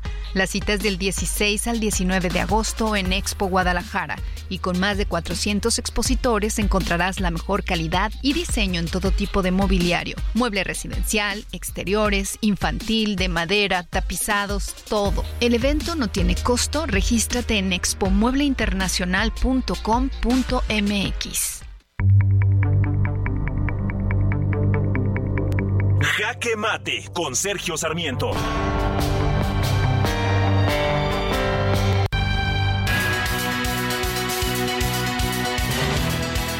El presidente López Obrador no es extraño a los desacatos. Recordemos cómo saltó a la fama cuando era jefe de gobierno del Distrito Federal, precisamente por un desacato a una orden judicial. De ahí surgió el proceso de desafuero que pues lo, catapultó a todo el país y lo convirtió por primera vez en un candidato viable a la presidencia de la República. Hemos visto cómo desacata también otras órdenes judiciales o utiliza chicanadas para darles la vuelta. Lo que estamos viendo ahora, sin embargo, es distinto. Es una declaración por parte del presidente que no piensa acatar una orden judicial en el caso de la distribución de los libros de texto gratuitos. Es muy claro que su gobierno violó la ley. No hubo consultas previas a la elaboración de, este de estos textos, ni tampoco se prepararon los planes de estudio primero para que sobre ellos se basaran los nuevos libros de texto. No, simple y sencillamente el presidente tomó la decisión, uno, de hacer los libros eh, para sus propósitos políticos, dos, de reservar toda la información para que no pudiéramos saber ni siquiera quiénes redactaron estos libros. Ahora lo que está diciendo el presidente es que aunque haya una orden judicial, él no la va a acatar y que sus libros, pues sus libros tendrán que ser utilizados en las escuelas aunque pues aunque no sean realmente los mejores. Solo le faltó decir hoy me canso ganso. Yo soy Sergio Sarmiento y lo invito a reflexionar.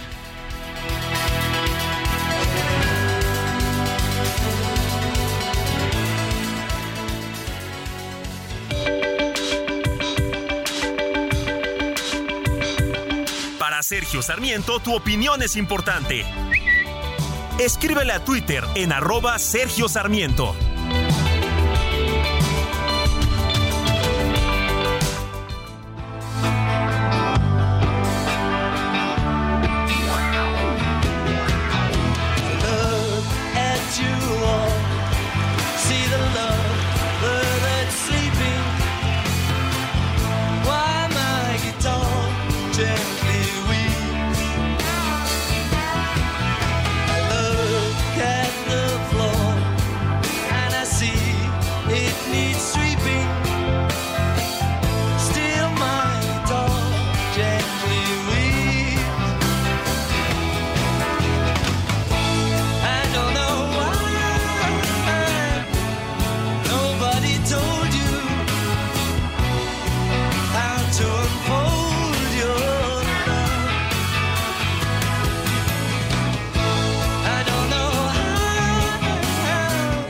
Seguimos escuchando música interpretada durante el concierto de Bangladesh. Aquí estamos escuchando a George Harrison y Eric Clapton interpretando My Guitar Gently Weeps mientras llora mi guitarra de George Harrison.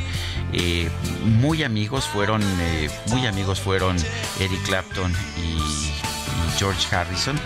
Eh, de hecho, eh, tan amigos o tan cercanos que pues que Eric Clapton terminó enamorado de Patty Boyd, que era pues la esposa de la pareja de George Harrison y bueno, pues finalmente no hubo problema. George le dijo, bueno, pues si estás más feliz con él, pues adelante.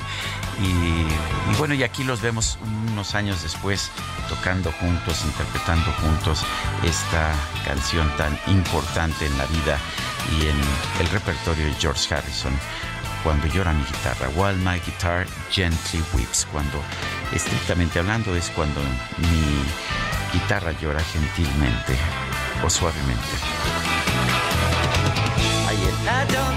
Contrapunto de requintos, el contrapunto de guitarras entre George Harrison y Eric Clapton en esta canción es impresionante. Ya George Harrison parece en el mo- momento era un gran guitarrista, aunque Eric Clapton es pues, uno de los mejores guitarristas de toda la historia. Mensajes. Vámonos, vámonos a los mensajes. Hay que Oye, meter un Sergio, poquito nos. de chisme, sí, ¿no? También, también. Pues también es, es que no podemos entender la relación tan cercana entre los dos sin entender el papel que Patty Boyd tuvo pues con los dos. Hay que entender todo. Eh, qué bueno que nos das el contexto.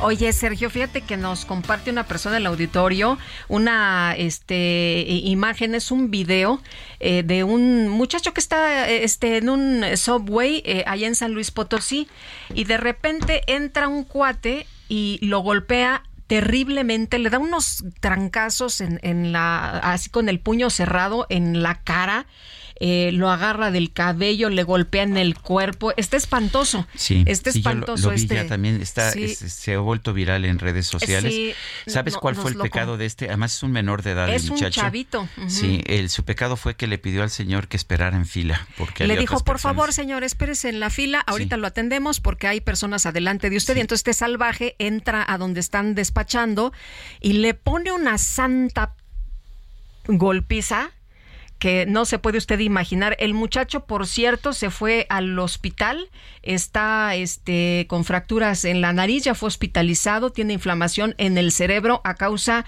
pues de la golpiza que le dio esta persona. Dicen que es eh, abogado y que también es experto en artes marciales. Bueno, le puso, no se veía que usara eh, estrategia o tácticas de ar- artes marciales, pero le puso una, Sí, una salvaje puso- golpiza. no, no, no, tremendo, Está su tremendo. rostro allá en internet. Esperemos que las autoridades de San Sí. Luis Potosí, en lugar de protegerlo, lo Pues lo detengan. detengan y gracias por compartir con nosotros la información. Nos dice Marcelo Herrera de Coyoacán, buenos días, dúo dinámico. Al que deberían bajar es al individuo que está mal usando a la presidencia de la República.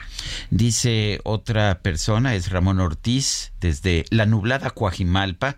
Dice, espero que estén teniendo un excelente fin de semana. Saludos. Muchas gracias. Buenos días con nuestros niños. No deberíamos como padres de familia manifestarnos en contra de los contenidos de esos libros que solo condenan a nuestros hijos a la ignorancia y estancamiento personal. ¿Cuál es la finalidad del Ejecutivo? Definitivamente cultivar borregos. ¡Qué cólera! Nos dice MJ. 8 de la mañana con 38 minutos. Vamos con el Químico Guerra. El Químico Guerra.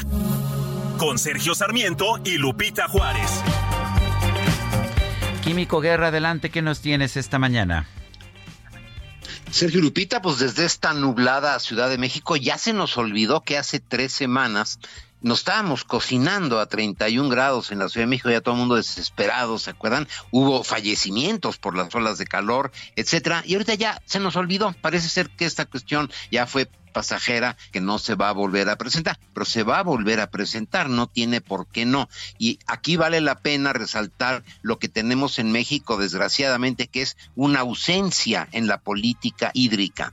¿Qué es una política hídrica? ¿Cuál es el origen del concepto, Sergio Lupita? Pues es una política que emane del Estado, ¿verdad? Con todas las medidas necesarias a todos los niveles y que ofrezca, primero, certidumbre jurídica para garantizar la seguridad en el abasto. Esto es algo que normalmente la gente pues no lo demanda, no lo piensa, ¿verdad? Y que quisiera que siempre hubiera agua, ¿no? Pero hay que tener certidumbre jurídica para garantizar la seguridad del abasto, en México no lo existe, y una logística de calidad. ¿Qué significa esto? Que tengamos perfectamente claro, como sucede en aquellos países que están manejando adecuadamente su agua, inclusive países desérticos como Israel, ¿no? Donde hay una logística de calidad y de abasto eh, suficiente, un capital humano adecuado que esté bien capacitado. El agua no llega gratuitamente, el agua eh, requiere de ingeniería hídrica, hidráulica, eh, se necesitan tomar medidas para mitigar el estrés hídrico. He comentado con ustedes como el 72% del agua total que usan los mexicanos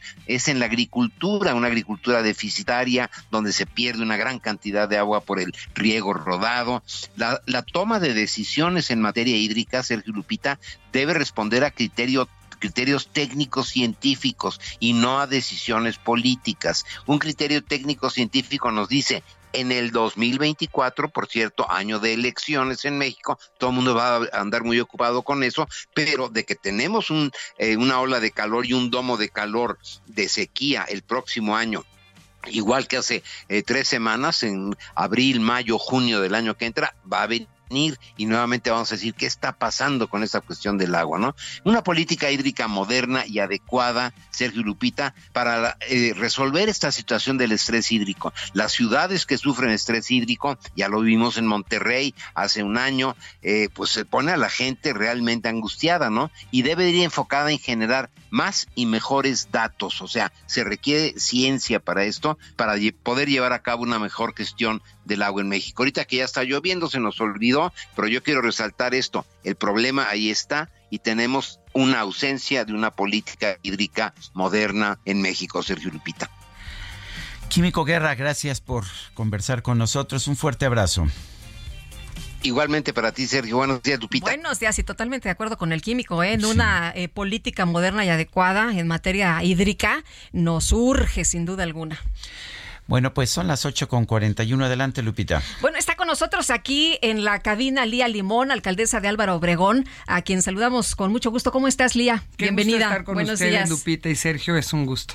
Oye, cuéntanos, eh, pues ya hay muchos eh, eh, aspirantes al gobierno en la Ciudad de México, si te parece bien, empezamos por esta, ¿no? Como este ya platicamos ayer con Cházaro, hemos platicado con, con varias personas que dicen, a ver, estamos interesados en esta contienda que está por venir. ¿Tú cómo ves las cosas? Pues sí, habemos muchos, ahora sí que habemos muchos, pero mira, a mí me parece muy importante y lo reitero siempre, este permanecer unidos, ¿no? Ir en unidad, que se que se ahora sí que, que- se establezca el método que se establezca eh, nos permita mantenernos en unidad.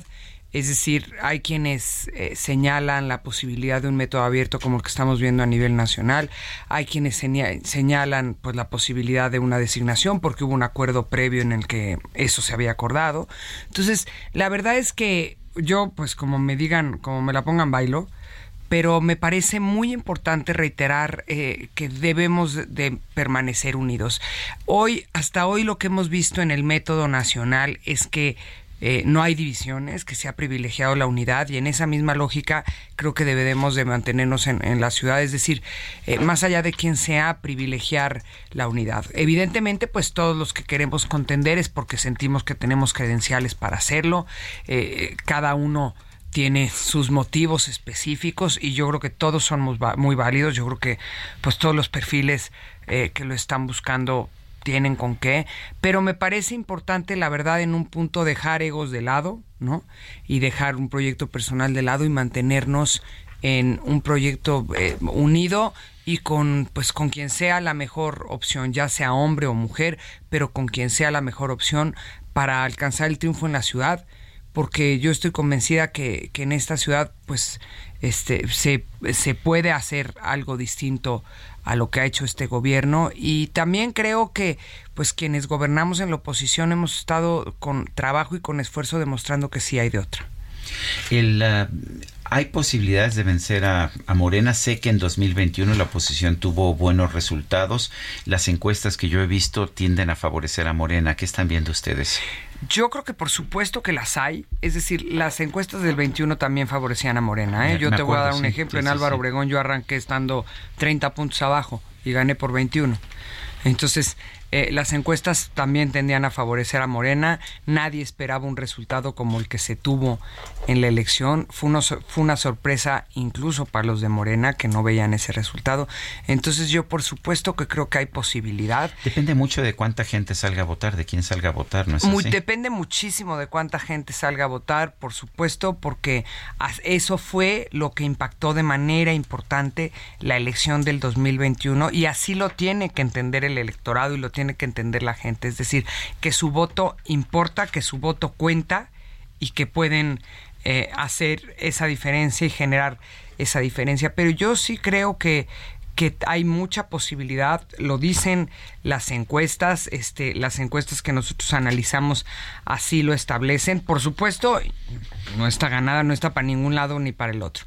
Pero mira, eh, tan Morena sabe que hay posibilidad, eh, que ha emprendido contra nosotros una persecución constante desde que ganamos nuestras alcaldías. ¿Por qué? Pues porque saben. judicial, ¿verdad? Persecución judicial, incluso. Sí, a muchos nos han iniciado carpetas y tal, sin, sin hacer, no, este, pues, sin poner serio nada, pero pues esperando la posibilidad de que podamos ser los candidatos, tal cual. Entonces, la verdad es que sí es porque ellos mismos saben que están en riesgo eh, también la, lo que han desplegado en territorio eh, haciendo pues uso indebido de recursos públicos porque es con personal pagado con los impuestos de la gente, eh, pero pues personal haciendo promoción de Morena y de las corcholatas o entregando, por ejemplo, este baterías de cocina en Álvaro Obregón, que lo denunciamos, en beneficio de eh, de la propia Claudia, pues es porque saben, porque tienen temor, porque están preocupados,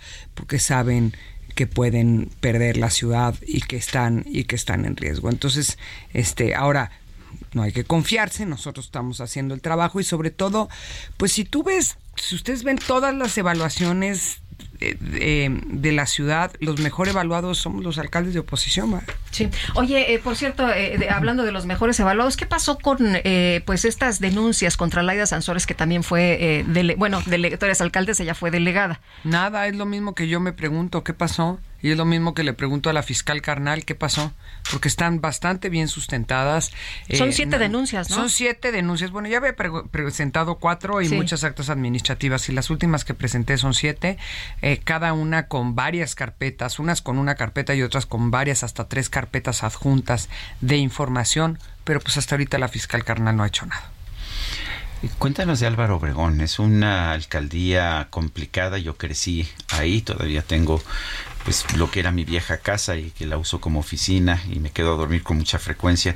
Es una alcaldía muy difícil, muy complicada. Cuéntanos de ella, ¿qué tal te está yendo allá? Es una alcaldía compleja, es una alcaldía maravillosa, pero muy compleja. La tercera más grande de la ciudad después de Iztapalapa y, y Gustavo Madero, pero además de eh, muy contrastante. O sea, no es una alcaldía pareja, es una alcaldía eh, que tiene, pues, va del Pedregal a Santa Fe y en medio todo tiene zonas muy favorecidas, pero también tiene otras de enorme ma- marginación, eh, de este de pobreza, tiene también mucha Cerros en que hubo clase asentamientos media, irregulares muchísimo. mucho Hay durante décadas. hay asentamientos y que tienen riesgos enormes. Así es, ¿Cómo te barrancas. está yendo con las lluvias ahora que ha llovido, pero en serio? Las lluvias son muy complejas. Nosotros hemos notificado ya este a un número importante de familias, eh, por lo menos a 200 familias, las hemos notificado sobre el riesgo de deslizamiento que hay en su pues en su propia zona. El otro día estuvimos en, Tierra Nueva justamente con las familias notificándoles y explicándoles el riesgo que hay, porque justamente en estas fechas eh, de, y en estas épocas de lluvia hay un riesgo importante de este de desgajamiento de taludes, de reblandecimiento de la tierra y por lo tanto desgajamiento de taludes. Entonces, con esa lógica es que hemos estado avisando a las familias de este riesgo y evidentemente, aunque hemos avanzado en el zampeo de, pues, de muchos taludes, no hay recurso que alcance, la ciudad no le ha metido un peso a este tema, ni a este ni a uno, la ciudad eh, desde que ganó la oposición no, no le ha metido un peso a Álvaro Obregón. Entonces tenemos problemas serios, eh, el problema eh, no solo desgajamientos, sino inundaciones complejas que tienen que ver con la propia orografía, con la geografía de Álvaro Obregón, es decir, hay zonas muy inclinadas, entonces en donde pues los vecinos te dicen es que aquí se, se, inun- se viene todo el agua y no hay forma de que no Oye, se pero vaya si no hay dinero. ¿cómo, ¿cómo puedes ayudar a esas personas si no hay recursos? Pues mira, hemos estado avanzando en, en, en el zampeo de taludes, o sea, le hemos destinado de lo poco que tenemos recursos al zampeo de taludes y, sobre, y, y notificándoles también eh, que en estas épocas pues puede ser mejor que se pudieran mover de ahí, es decir, notificándoles del riesgo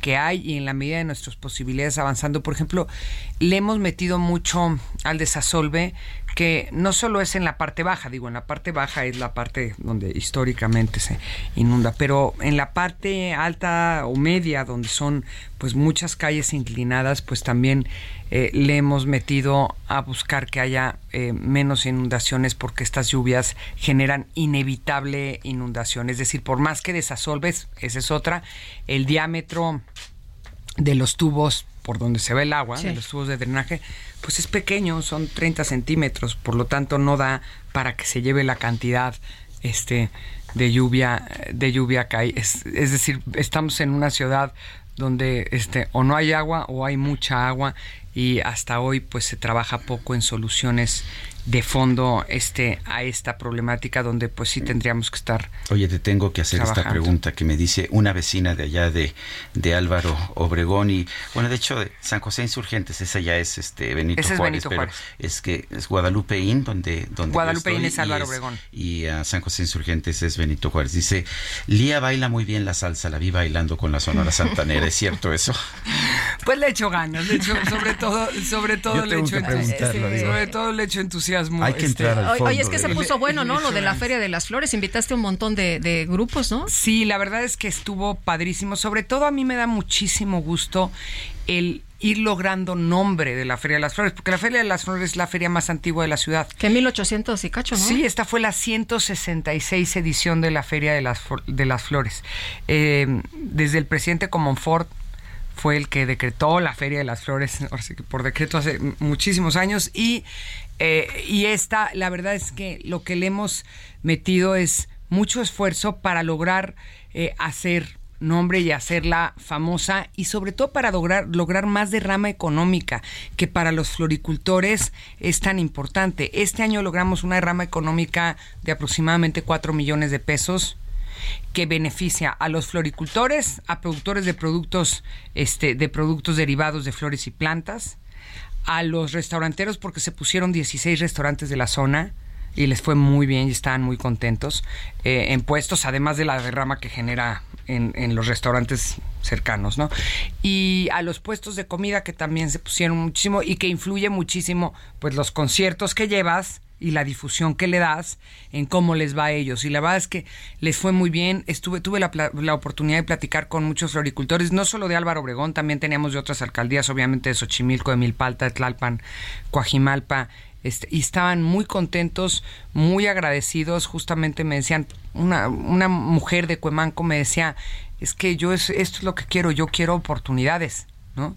O sea, más que becas, quiero este tipo de oportunidades, oportunidades que me permiten a mí vender, trabajar, hacer bien mi trabajo y vender lo que produzco. Estaban, la verdad es que los espacios de flores y plantas estaban increíbles, maravillosos. Yo compré plantas muy lindas, me regalaron otros también muy, muy lindas, pero la verdad es que fue una gran feria y sí, por supuesto, pues sí, llevamos este a, a elencos buenísimos, la Sonora Santanera, la Sonora Dinamita, este, el grupo Elefante, los Askis, que son un hit, que son un éxito y que además son oriundos de Álvaro Obregón. Askis, en fin. No los, los, no los, conozco, sí. Ah, pues son un éxito, ¿eh? Los, los Askis, la verdad es que no se los pierdan la próxima vez, este, porque es, es entre música andina, uh -huh. es, es una mezcla entre música andina y este y salsa, cumbia muy divertida, la verdad.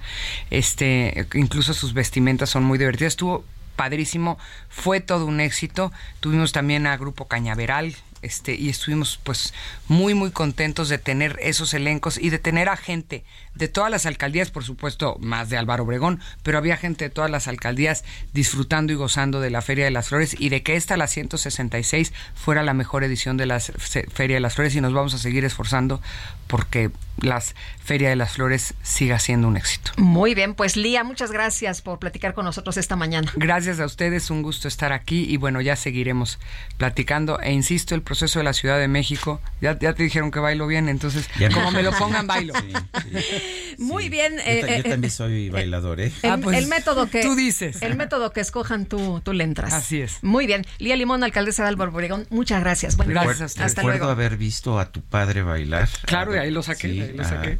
A, don Miguel Limón en Baila alguna fiesta de Germán de esa que Eran muy amigos. Sí, así es. Bueno, éramos un, un buen grupo de amigos. Yo lo quería mm, a los dos. Bueno, se nos viene el tiempo encima. Y Dejamos canta esto. también, ¿eh? Canta. Bueno, ahí lo dejamos. Vamos a una pausa y regresamos. Gracias. Sergio Sarmiento y Lupita Juárez quieren conocer tu opinión, tus comentarios o simplemente envía un saludo para ser más cálida esta mañana. Envía tus mensajes al WhatsApp 55 20 10 96 47.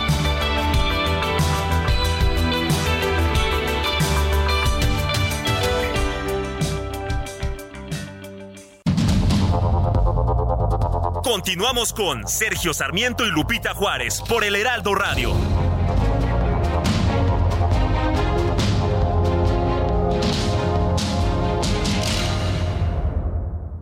Hola, mi nombre es Paola Flores, soy diseñadora de interiores y te invito a Expo Mueble Internacional, la feria líder de muebles y decoración en América Latina.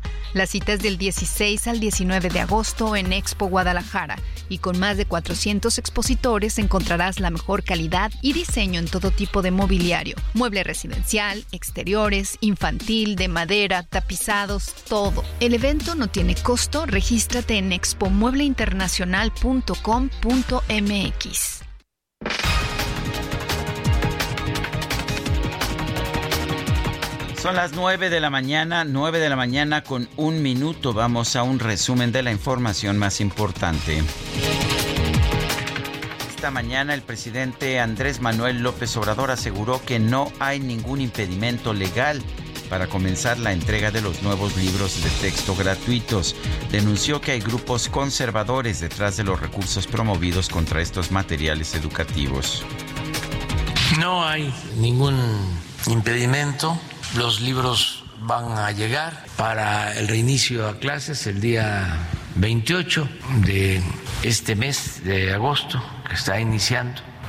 Es el regreso a clases. Van a estar ya los libros. No hay ningún juicio de amparo que impida el que se distribuyan los libros. Se está planteando que no se distribuyan a las escuelas o a los niños hasta que no se presenten los planes de estudio, pues todavía falta tiempo para la presentación de los planes de estudio.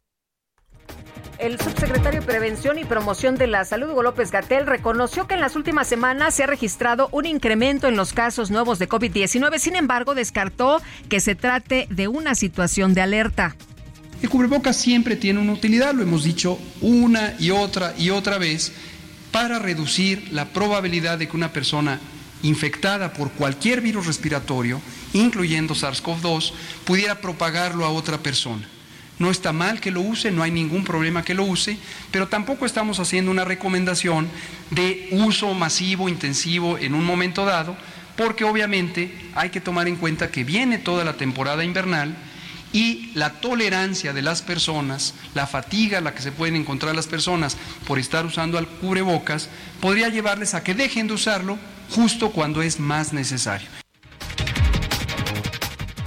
Los integrantes del Movimiento por Nuestros Desaparecidos México pidieron al presidente López Obrador suspender el censo sobre personas desaparecidas hasta que se explique la metodología y se realicen consultas a las familias afectadas. El Meteorológico Nacional informó que la depresión tropical 5E evolucionó a tormenta tropical Dora, la cual va a ocasionar lluvias muy fuertes en el occidente del país. China informó que las fuertes lluvias registradas en la ciudad de Beijing han dejado por lo menos a 11 personas muertas y 27 desaparecidos. El ejército de Rusia informó que logró repeler un ataque ucraniano contra la ciudad de Moscú. Sin embargo, se reportó que un dron sí impactó una torre de oficinas en esa ciudad.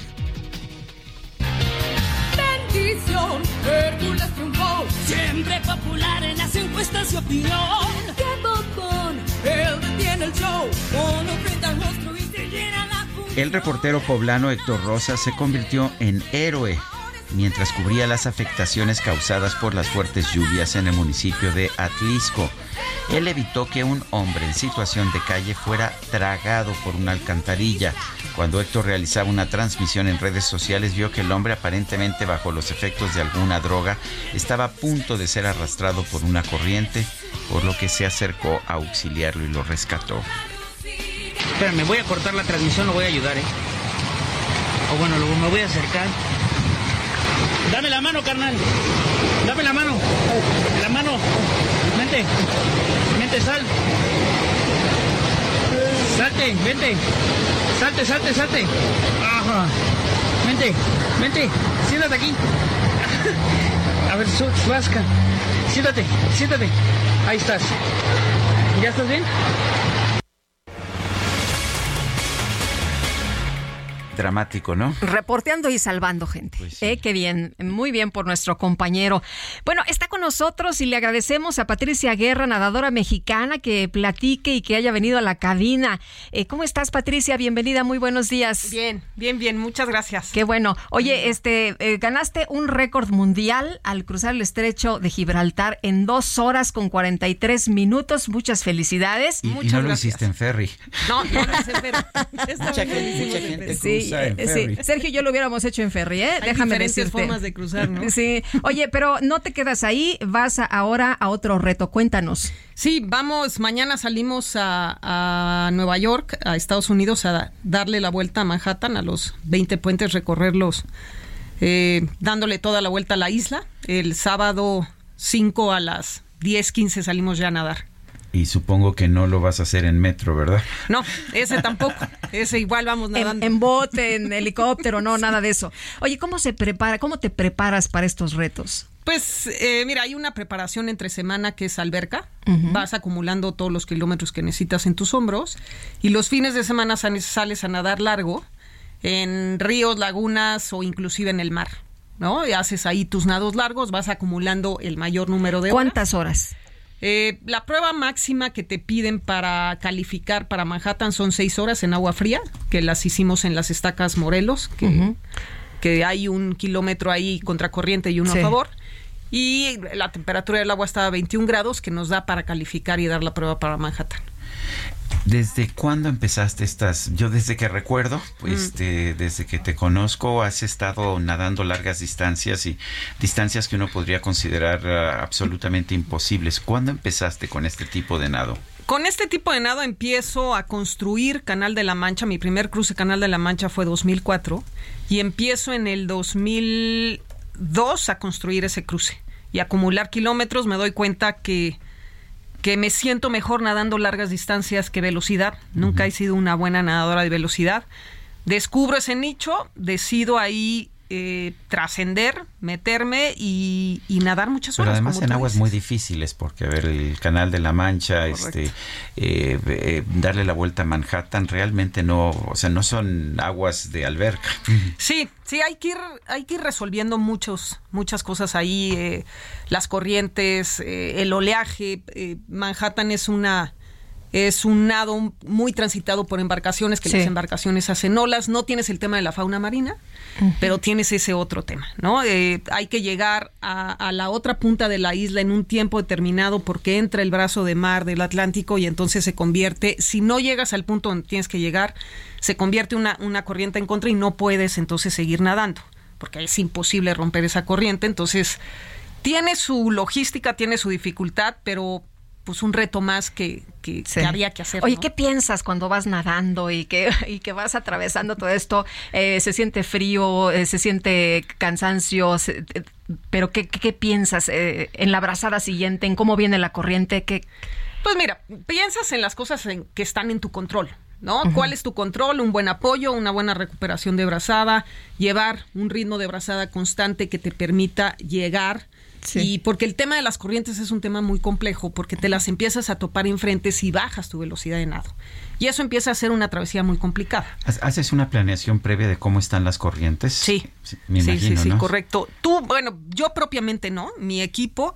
Y en el caso de Manhattan, una estadounidense física que sabe perfectamente bien a qué hora entra el vaso de mar, a cuál es tu velocidad y entonces a qué hora tienes que salir para poder librar ese brazo de mar. O sea, sí lleva una logística bastante. Y, y siempre vas bien concentrado, porque cuando uno empieza a nadar, dice, no, voy a nadar dos brazadas y estás concentrado y de repente ya estás pensando en la vida y... Correcto. ¿No? Pues mira, son muchas horas eh, para estar 100% concentrado. Hay focos de atención interna, que son esos, y focos de atención externa, donde, donde también pones tu cabeza en otra cosa, en pensar, pues todas las personas que te dieron el apoyo, la campaña social que, que llevas en ese momento, que para mí es determinante. ¿Cuál es tu campaña social? Esta llamamos una campaña cualitativa que se llama 50 más 1 2023. Si yo puedo, cualquier mujer puede. Y es simplemente un empoderamiento de mujeres, donde hay una falsa creencia que a partir de los 50 años tu vida empieza en decadencia como mujer. Y no es cierto. Tú puedes seguir persiguiendo sueños, seguir poniendo el nombre de México muy en alto, si al final del día tienes eh, pues un diálogo interno que te permite seguir persiguiendo eso. Es moverte del lugar, en vez de quejarte, preguntarte hasta dónde sigo permitiendo una situación que no quiero, o tóxica o lo que sea. Y es esto, impulsar a las mujeres. O sea, la vida no se termina a los 50. Es correcto. La vida correcto. empieza a los 50. La vida empieza a los 50. Y entonces cumplo 51 años este año. Y es cuando decido el 50 más 1 2023 y hace una campaña increíble porque cualita- campañas cualitativas en el tema de social son difíciles de posicionar porque no hay una no hay una recaudación que dices ayudé a tantos chiquitos o tantos aparatos para que los niños escucharan o computadoras que ha sido el caso de otras. Y la verdad es que hemos tenido una respuesta de mujeres de decir, oye, yo sí me había olvidado de mis sueños. Yo sí había dejado de lado mi vida porque sí me creía una cincuentona que iba en decadencia. Y hoy sé que puedo hacer muchas cosas. Y eso pues es un aliciente en el que también vas pensando cuando estás nadando y diciendo, qué increíble. Eh, Claro. Muy bien, pues muchas felicidades, Patricia. te deseamos que te vaya muy bien en esta vuelta a Manhattan. Muchas Y ya nos Y un- estarás un gran mensaje, platicando. además, sí, además, además, Mm, eh, este mensaje que llevas sensacional. Oye, y me encantaron tus uñas. Ah, la bandera de México. Así es, muy bien. Verde, blanco y rojo. Verde, blanco y rojo. Gracias, Patricia, mucho gracias. éxito. Gracias. Son las 9 de la mañana con 11 minutos y vámonos a la microdeportiva. Si pueden apagar su micrófono, por favor. Are you ready? Jump. Extra, extra, por fin buenas noticias extra. Ya la veo venir. La micro deportiva. And nothing gets me.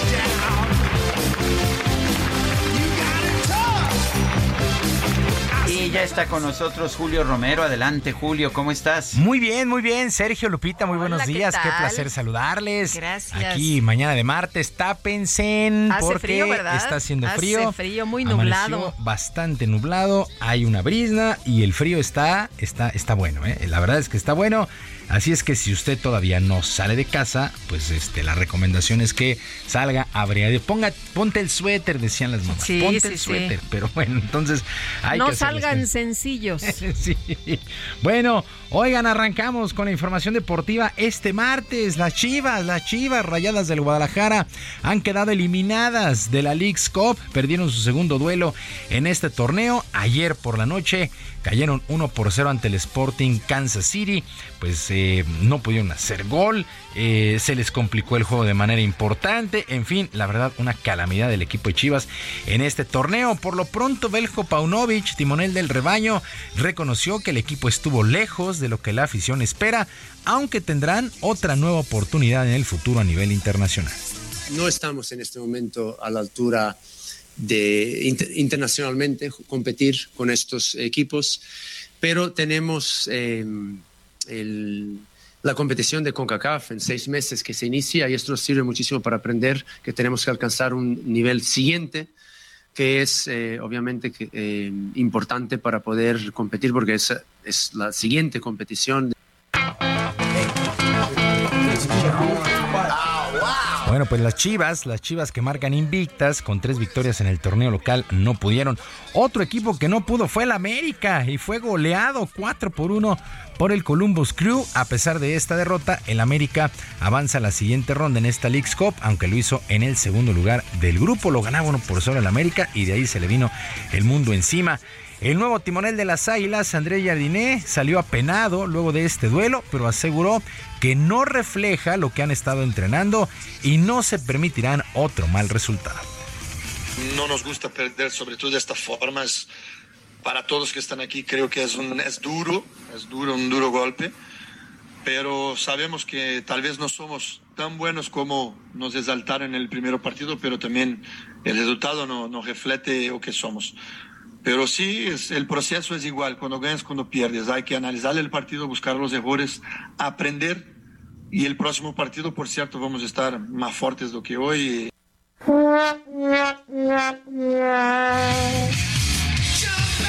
Bueno, ni Chivas ni América, aunque el América por su primer duelo está en la siguiente ronda. La Franja del Puebla empató uno con el Chicago Fire, pero en los penaltis ganó 10 por 9 el Toluca, el Toluca 4 por 1 sobre Colorado. De tal manera, ¿cuáles son los equipos clasificados al momento a 16 de final? Equipos mexicanos, por supuesto. Juárez, Mazatlán, Pachuca, León, Pumas, Querétaro. Por cierto, Pumas, Querétaro se verán las caras en la siguiente ronda. Atlas, Cruz Azul, Monterrey, el conjunto de América y los Tigres son los clasificados al momento equipos mexicanos en esta League's Cup, que hay que recordarlo, enfrenta a los equipos mexicanos con los de la MLS de los Estados Unidos. Y diversos medios en Italia dieron a conocer un supuesto acuerdo entre el Napoli y Los Ángeles FC por el traspaso del atacante Irving El Chucky Lozano. Y aunque el mexicano ha hecho la pretemporada con el campeón de la Serie A, pues se informa, ya se habla de que hará pareja con su compatriota Carlos Vela en la MLS acá en los Estados Unidos. Así las cosas con Irving El Chucky Lozano, que me parece todavía tiene, tiene calidad para mantenerse allá en Europa. Bueno, actividad también en el Mundial Femenil. El día de hoy, resultados Países Bajos goleó 7 por 0 a Vietnam. El equipo de Portugal y Estados Unidos empataron sin goles. China venció 1 por 0 a Inglaterra, mientras que Dinamarca superó 2 por 0 a Haití. En un resultado que llamó la atención, el equipo eh, local, el equipo de Australia, goleó 4 por 0 a Canadá y Canadá está eliminada de manera sorpresiva de esta Copa del Mundo Femenil de Fútbol que se desarrolla en Nueva Zelanda y Australia. Canadá una potencia, pero simple y sencillamente tampoco pudo en este torneo. En otras cosas, Omar Quintero, coach de la selección mexicana de básquetbol, dio a conocer la lista de 14 jugadores que se mantienen en el proceso rumbo al Mundial de la especialidad, aunque la lista final quedará en 12 hombres. Paul Stoll, Jorge Gutiérrez, Moisés Andriasi, Iván Montaño, Francisco Cruz, Orlando Méndez, Gabriel Girón, Gael Bonilla, Fabián Jaimes, Héctor Hernández, Jorge Camacho, Israel Gutiérrez, Joshua Ibarra y Daniel Amigo han sido elegidos para integrar esta quinteta tricolor. El propio eh, Omar Quintero reconoció que este equipo peleará cada punto en el campeonato mundial. Y cómo están entrenando a los muchachos y vamos al mundial, ¿no? Con todo, no vamos a respetar a nadie. Eh, ya lo dijo Paco, ¿no? Se han enfrentado muchas veces a jugadores de Montenegro, de Lituania, de Egipto y, vamos con todo, vamos a tratar de llegar lo más lejos posible y lo que sí les digo es que México puede ser el caballo negro en el Mundial. Es lo que deseamos todos. La verdad es que hace más de 40 años que México no, no, asiste a un campeonato mundial. ¿Y cuál será la actividad? Ellos arrancan el 25, viernes 25 de agosto, enfrentando a Montenegro. El domingo 27 se miden a Lituania y el martes 29 de agosto ante Egipto. Los tres vuelos serán en Filipinas. Mucha suerte para la selección mexicana de básquetbol que el día de ayer tuvo su último duelo amistoso de preparación aquí en nuestro país. En el Arena Ciudad de México lo hicieron contra Argentina. Y arrancó el abierto de tenis de Los Cabos, este torneo 250, donde el día de ayer el estadounidense John Isner se impuso con parciales de 6-2 y 7-6 a Rinky Hijikata, este jugador australiano. Felipe Melilleni, el brasileño, 6-2 y 6-4 sobre Alejandro Tavilo, este jugador chileno mientras que eh, el holandés o el de Países Bajos, Gus Brouwer, 6-2, 4-6 y 6-2 sobre Gabriel Diallo de Canadá. Sergio Lupita, amigos del auditorio, la información deportiva este martes. Que tengan todos un extraordinario día.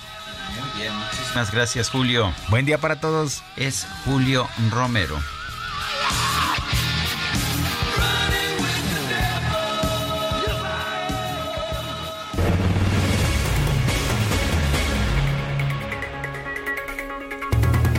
Pues son las nueve, las nueve de la mañana con 19 minutos. Bueno, me dice, me dice, me dice gente que nos está escuchando, este un radio escucha, qué mujer tan admirable, Patricia Guerra, desde chiquita siempre la he admirado mucho porque nadaba en el Club France. Son las nueve con 19, vamos con Mónica Reyes, nos tiene información. Adelante, Mónica. Hola, ¿qué tal? ¿Cómo están? Sergio Lupita, qué gusto saludarlos esta mañana y a ustedes amigos del Heraldo Radio, por supuesto que también. ¿Y qué creen? Yo les quiero platicar que de acuerdo a estudios científicos está comprobado que las enfermedades surgen por falta de nutrientes, también por la pérdida y oxidación de las células de nuestro cuerpo. Así es que las células dañadas solo pueden regenerarse, ¿saben con qué? Con células madre. Y hoy, claro, pues ya les traemos aquí un tratamiento que ha tenido resultados sorprendentes sorprendentes. Está con nosotros aquí conmigo Arisbet Chávez y nos va a platicar de esta buenísima noticia de las células madre. Aris, qué gusto saludarte esta mañana. Platícanos todo, por favor, todo. Qué gusto saludar a nuestros amigos del Heraldo, a Sergio y a Lupita. Fíjate que este tratamiento está elaborado a base de células madre. Fue investigado por el Instituto de Fisiología Celular y científicos del Instituto Politécnico Nacional. Las células madre ayudan a regenerar nuestros órganos de una manera natural y sobre todo muy eficaz. Este tratamiento también te ayuda a regenerar cartílago, tejido, hueso. La piel se regenera logrando una apariencia mucho más joven. Además, cicatriza y repara la piel de todo tu cuerpo. Las células madre actualmente tratan más de 80 enfermedades, entre ellas diabetes, lupus, tumores, Parkinson, artritis reumatoide, tiroides. Va a mejorar muchísimo tu sistema circulatorio. Esto evita enfermedades del corazón, Alzheimer, en donde tenemos excelentes resultados, y frena la propagación de células cancerígenas. Esto le da a los pacientes una mejor calidad de vida Además, cuando tú tomas este tratamiento, mejoras tu función renal, depuras y regeneras el hígado. Además, mejora tu sistema nervioso central. Esto es importantísimo porque nos ayuda a tratar migraña, depresión, ansiedad y estrés. Ay, qué maravilla. Las células Sí. madre son una maravilla en este tipo de cuestiones y además son muy buenas para fortalecer nuestro sistema inmunológico. De esta manera evitamos todo tipo de enfermedades, incluyendo las respiratorias. Cada cápsula que tú te tomes todos los días es una bomba de nutrientes y de antioxidantes deliciosa que tu cuerpo va a empezar a absorber. Solo necesitas una cápsula diaria para mejorar tu salud y sobre todo tu apariencia.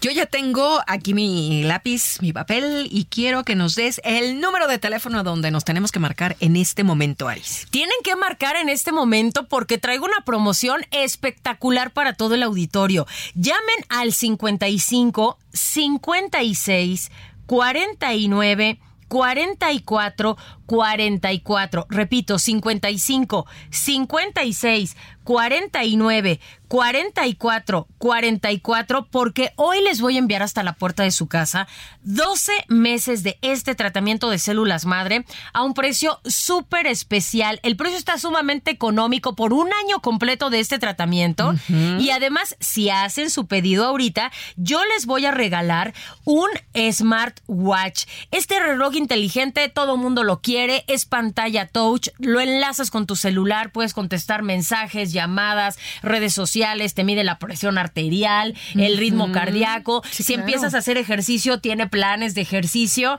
Es una cosa espectacular y hoy va gratis. Además, se los voy a regalar con unos audífonos AirPods que son Bluetooth. Estos audífonos están increíbles, tienen un costo de más de 3 mil pesos y hoy se los voy a enviar completamente gratis. Pero eso no es todo. Amigos, apúrense a marcar porque hoy tengo uno de los aparatos que está agotado en todas las tiendas. El calor. Es el calor el que nos está molestando, así que hoy les voy a regalar un aire acondicionado. Este sistema de enfriamiento te ayuda a purificar y a enfriar el aire de una habitación en cuestión de minutos. Tiene tres velocidades. Si tú le agregas agua, se convierte en humidificador y te suelta una brisa deliciosa. Es portátil y lo mejor es que va gratis en tu paquete. Y eso no es todo, mi querida Moni, porque ¿Qué tengo más? Muchas sorpresas. Si se comunican en este momento, porque estos paquetes sí son contados, Sí. les voy a enviar un paquete igual completamente gratis. Escucharon bien, un paquete gratis, otro año de células y doble de todos los regalos, pero tienen que apurarse a marcar. No, hombre, a ver. El número telefónico 55 56 49 44 44. Repito, 55 56 49 44 44. Por eso vale mucho la pena marcar el día de hoy porque todo está al doble. Pues yo lo repito, 55 56 49 44 44. Aris, muchísimas gracias por platicarnos de las células madre. Gracias, que tengan excelente día. Regresamos, Sergio Lupita. Permiso Cofepris 1733 00 21 a 0853.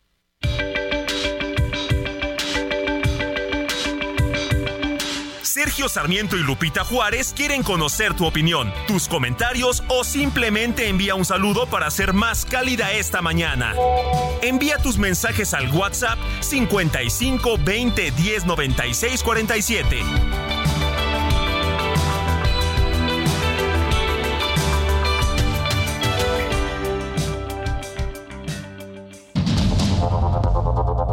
Continuamos con Sergio Sarmiento y Lupita Juárez por el Heraldo Radio.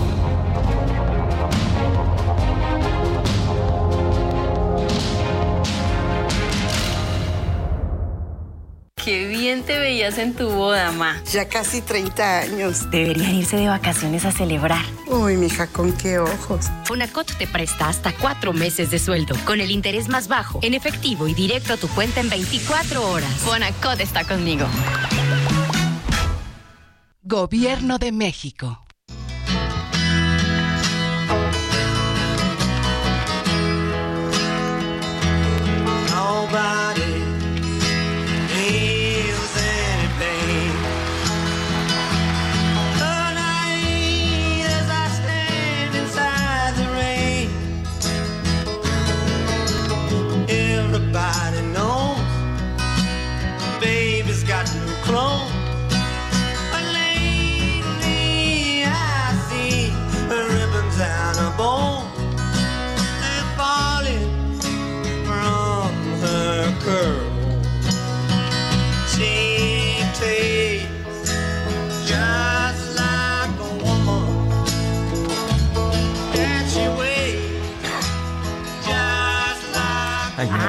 Ya te ibas a poner Like a cantar. Woman. Bueno, estabas cantando.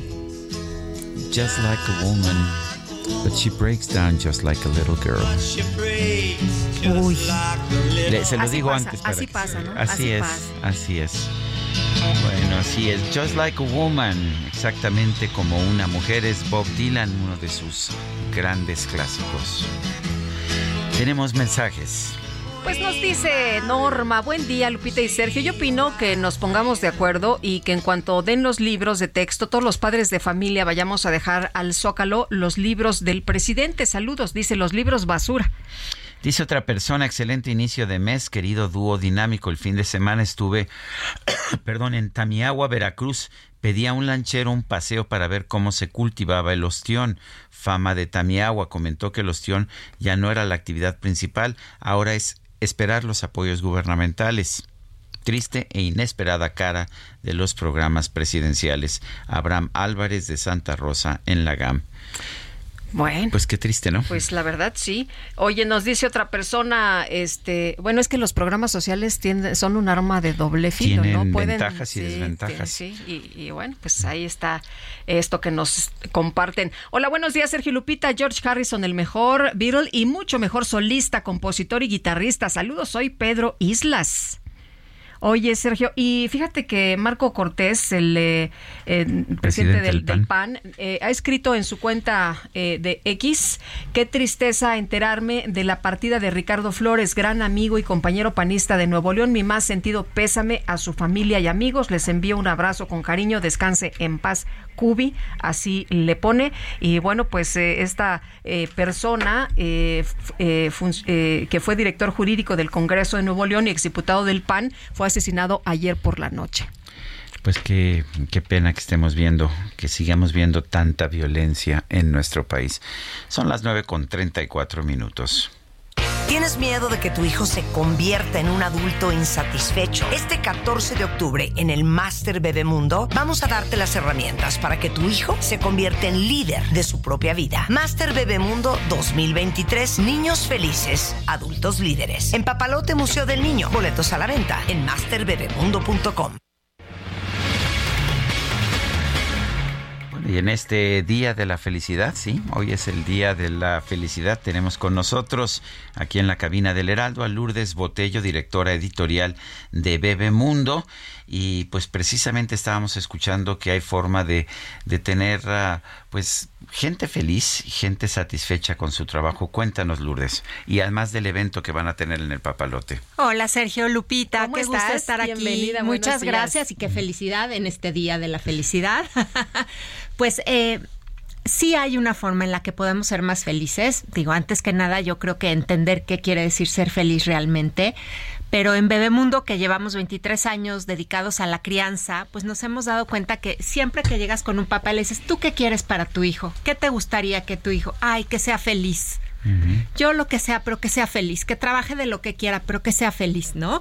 Y entonces nos damos cuenta que que claro, que tenemos que, que ayudar a todos los papás y mamás a desarrollar estas herramientas para que puedan darle a sus hijos aquellas habilidades emocionales, sociales, intelectuales, mentales, para que cultiven felicidad y satisfacción con su vida. Y justamente eso es lo que queremos proponer en el próximo evento que decía Sergio, que es el Máster Bebemundo, Niños Felices, Adultos Líderes. ¿Qué significa Master Bebemundo? Máster Bebemundo es un día de conferencias dedicadas a los papás con grandes especialistas, expertos en diferentes áreas, en diferentes campos. Tenemos psicólogos, pedagogos, neuro, expertos en neurociencia, en nutrición, en crianza consciente. Y lo que vamos creando es una serie de conferencias que le van dando a los papás habilidades para aplicar de inmediato ese día en su casa con sus hijos y lograr eh, mejores resultados o ser más más claros en la estrategia de crianza que o sea, no tienes que ser un picudazo, este, de una persona normal puede tomar este, este máster, ¿no? Por supuesto, Lupita, es que te digo, los que tenemos hijos, tienes un hijo, te dan al bebé en el hospital y dices, ¿y esto dónde ¿Y está ahora la qué? ¿Y ahora qué hago? ¿No? ¿Dónde está el manual? Entonces, pues no, no sabemos ser padres, tendemos a repetir cosas con las que a lo mejor no estamos tan de acuerdo o no quisiéramos repetir. Entonces, muchos sabemos que pues lo que aprendes lo puedes aplicar a tu vida y puedes obtener mejores resultados para tu familia.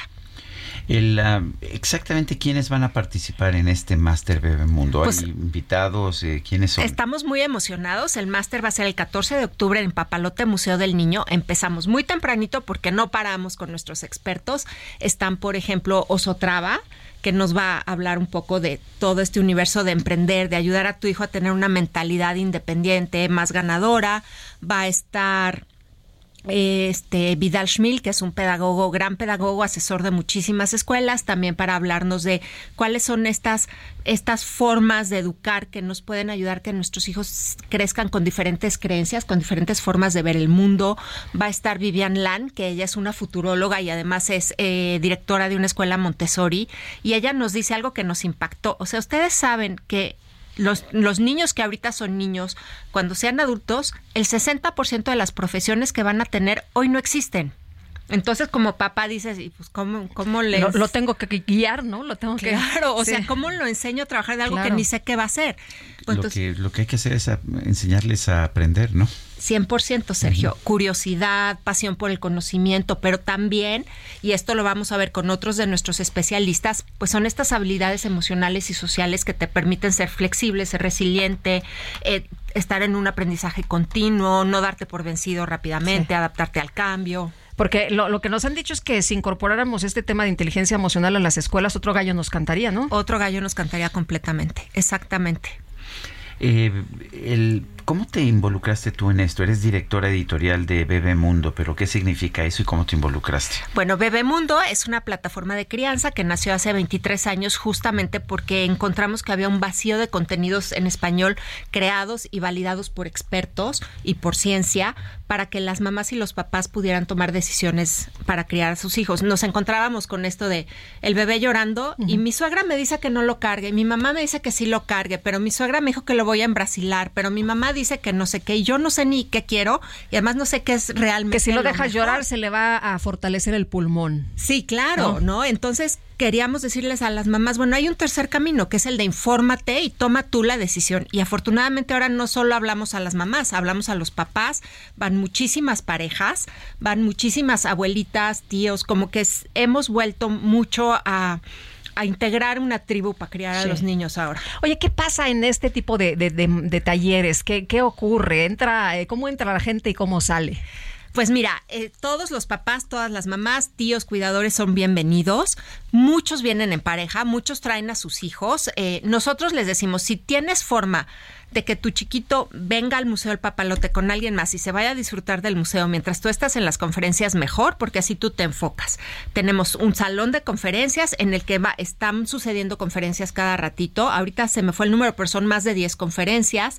Tenemos un área con stands en el que hay talleres. Tendremos un taller de primeros auxilios para bebés, tendremos un taller de lactancia, un consultorio de sueño, porque también el tema de cómo duerma el chamaco es un tema, en el que también hay una, una pequeña área para los chiquitos, también hay un área de comida, y entonces a lo largo del día van sucediendo conferencias de muchos temas, como les decía, ¿no?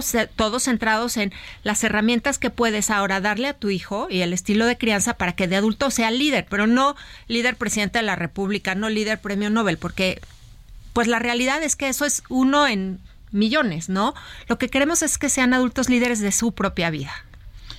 Pues Lourdes Botello, directora editorial de Bebemundo, gracias por invitarnos a este máster Bebemundo. ¿Y Muchas cómo, cómo se gracias. inscribe la gente? ¿Cómo? Gracias, Lupita. Estamos con los boletos a la venta. Tenemos boletos individuales y boletos para parejas en masterbebemundo.com. Pueden entrar. Ahorita hay un muy buen precio. Yo les recomendaría antes de que cambie de precio. Muy bien. Gracias. Gracias a Lourdes. ustedes. Gracias, hasta luego. Bueno, y vamos a, a otras cosas. Fíjese usted que el presidente López Obrador aseguró que su gobierno no le ha quedado a deber a las madres buscadoras y aunque dijo que sí le gustaría recibirlas, pues que no lo hace. ¿Por qué? Porque hay un propósito manipulador. Delia Quiroa, integrante del colectivo 10 de marzo. Gracias, Delia, como siempre, por platicar con nosotros. Muy buenos días. Hola, muy buenos días, Lupita, y a Sergio también y a su audiencia. Oye, Delia, pues, ¿cómo ves esto que ha mencionado el presidente? De hecho, dice que pues no le ha quedado nada a deber a las madres buscadoras. No, pues es que yo, hace rato platicábamos este que se- el copresidente se ha convertido en un verdadero tirano. O sea, todo lo que no sea para echarle flores o levantarlo a él es un ataque. Él no, no reconoce sus errores y qué pena porque reconocer errores engrandece el alma. Qué pena que el presidente no reconozca que no ha hecho nada, que nos debe mucho, que nos hizo muchas promesas y ya nada más que ganó se hizo ojo de hormiga y ahora no quiere saber nada porque es un problema muy grande. Él no dimensionó, yo creo, el problema tan grande de los desaparecidos aquí en México y todas las deficiencias que hay en las instituciones. Pero más sin embargo, él dice que se nos recibe, que se nos apoya, pero no a todas, Lupita, no a todas. Se les apoya principalmente a las que le aplauden, a los que le aplauden pero a las que tienen más necesidad, no, o a las que nos ponemos locas, porque así nos dicen que somos locas, nos dan nuestros derechos o tenemos que andar metiendo amparos. Entonces es muy lamentable, muy desafortunado y hasta parece que, que, que, que está perdiendo la razón, porque ¿cómo se le ocurre decir eso? Ahora, él desvía eh, con agresiones temas importantes. Por ejemplo, nosotros andamos acá en Sinaloa porque desaparecieron forzadamente y ejecutaron a dos jóvenes y uno sobrevivió eso no le importa, no le duele. O sea, es, es lamentable la situación de inseguridad y de desgracia que se vive en el país y él solo le importan sus campañas y estar siempre en los medios. De hecho, el presidente recibió Estela de Carlotto, la, la, presidenta, la titular de la Asociación Abuelas de Plaza de Mayo, pero pues al parecer no encontró que hubiera la misma urgencia para recibirlas a ustedes. Eh, ¿Harían ustedes algo que dañara la dignidad presidencial, acaso? Claro que no, Sergio. Ahora eso eso es este, una cachetada con guante blanco. ¿Cómo, o sea, ¿Quiénes lo eligieron? ¿Quiénes le dieron el voto? ¿Con qué impuestos se le paga? ¿Con los mexicanos? ¿Por qué no nos quiere atender? Él causa mucha división, causa, o sea, no hermana al pueblo mexicano. Con sus declaraciones lo único que hace es que estemos como perros y gatos y no puede seguir así esta situación. Ojalá que pase rápido el tiempo y se vaya y que no vuelva a ganar Morena, la verdad, porque, y, y no es político, como él dice que lo politizamos, no, pues es que ese es su partido y es el partido que ha hecho peor las cosas en la historia de México, ni siquiera tienen vergüenza para disimular.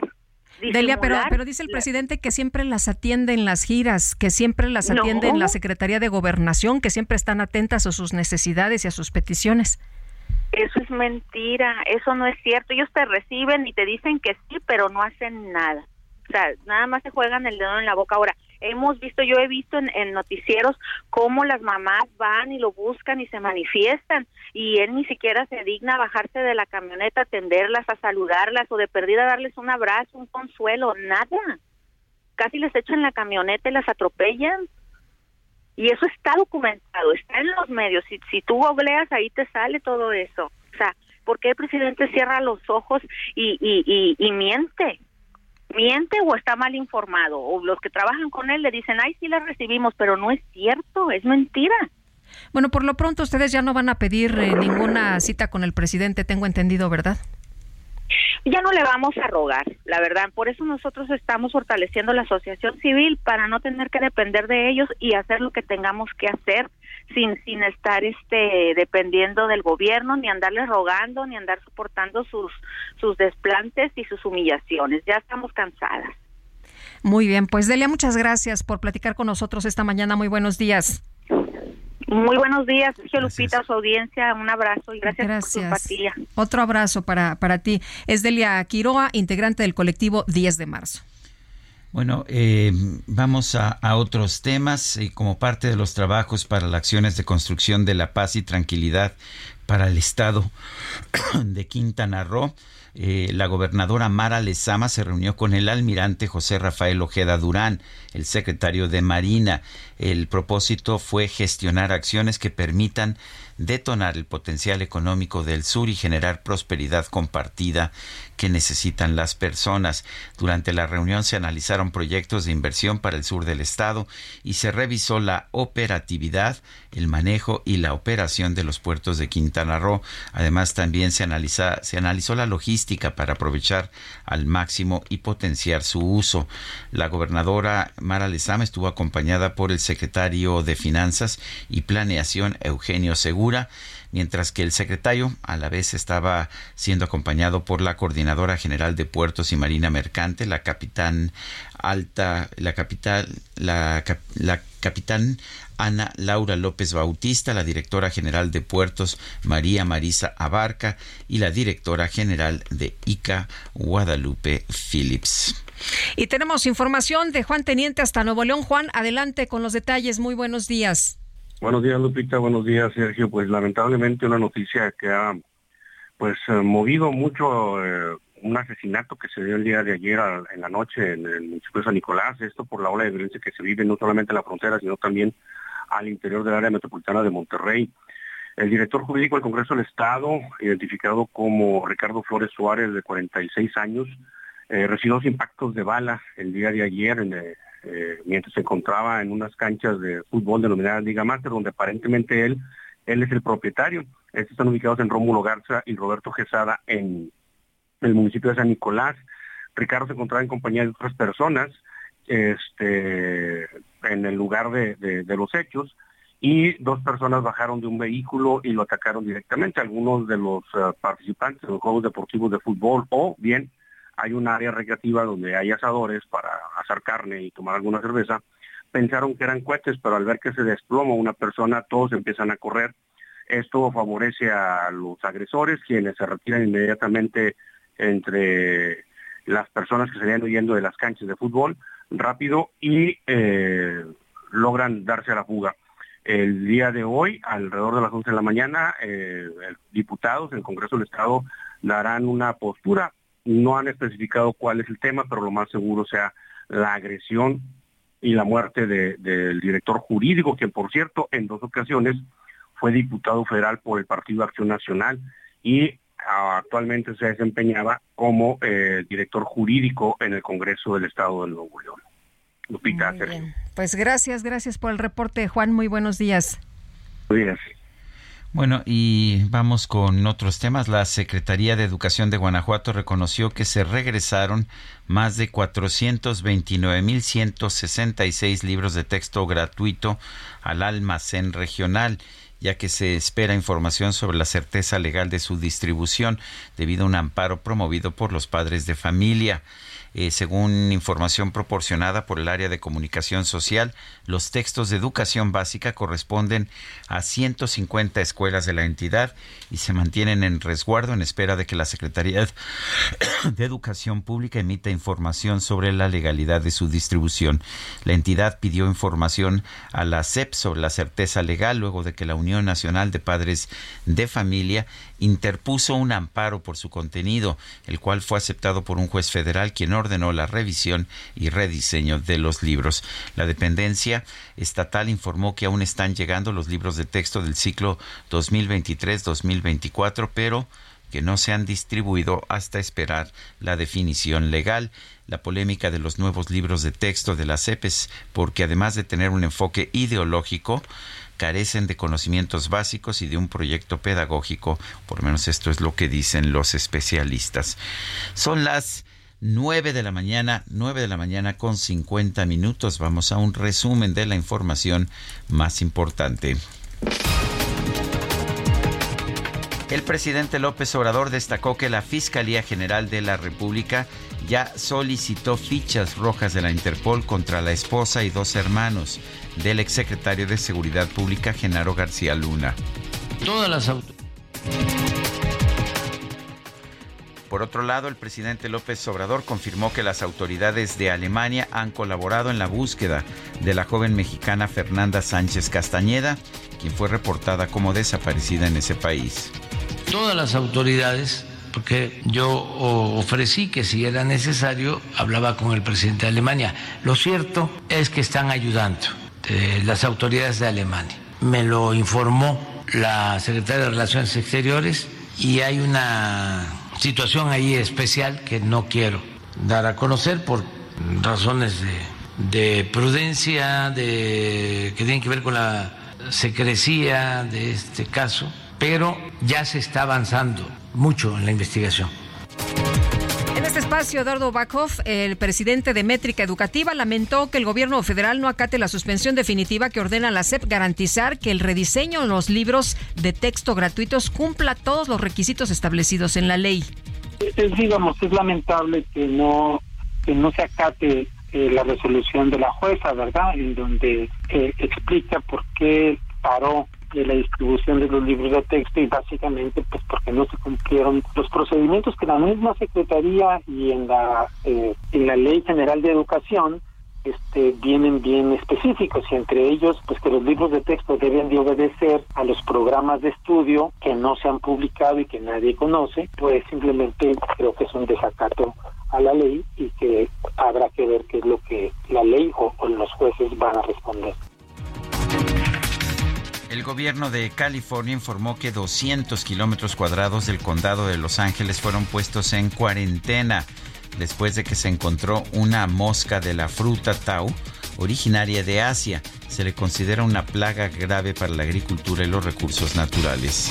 El presidente de Belarus, Alexander Lukashenko, rechazó que un grupo de mercenarios del grupo paramilitar ruso Wagner se haya acercado a su frontera con Polonia. El Vaticano informó que este miércoles el Papa Francisco va a viajar a Portugal para participar en los actos de su cuarta Jornada Mundial de la Juventud. Es que me sube el colesterol, mi amorcito. Me sube el colesterol.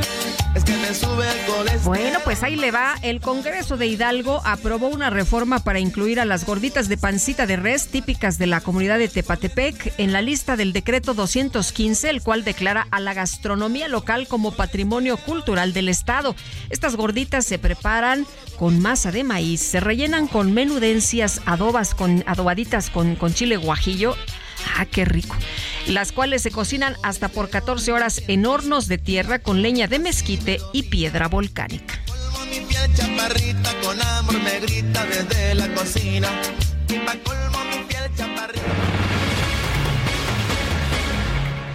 Son las 9 de la mañana con 54 minutos, 9 con 54. ¿Qué crees, Guadalupe? ¿Qué pasó? Que se nos acabó el tiempo. Ah, yo pensé que ibas a decir, ahí vienen las gorditas.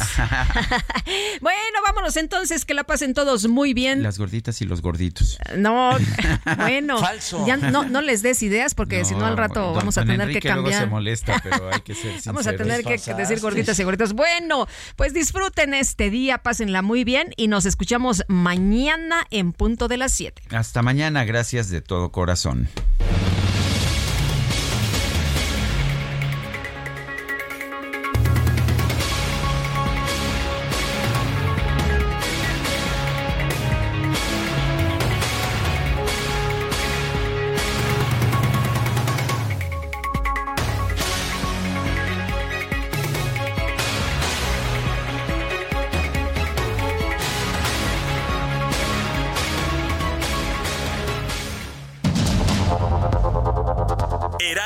Media Group presentó Sergio Sarmiento y Lupita Juárez.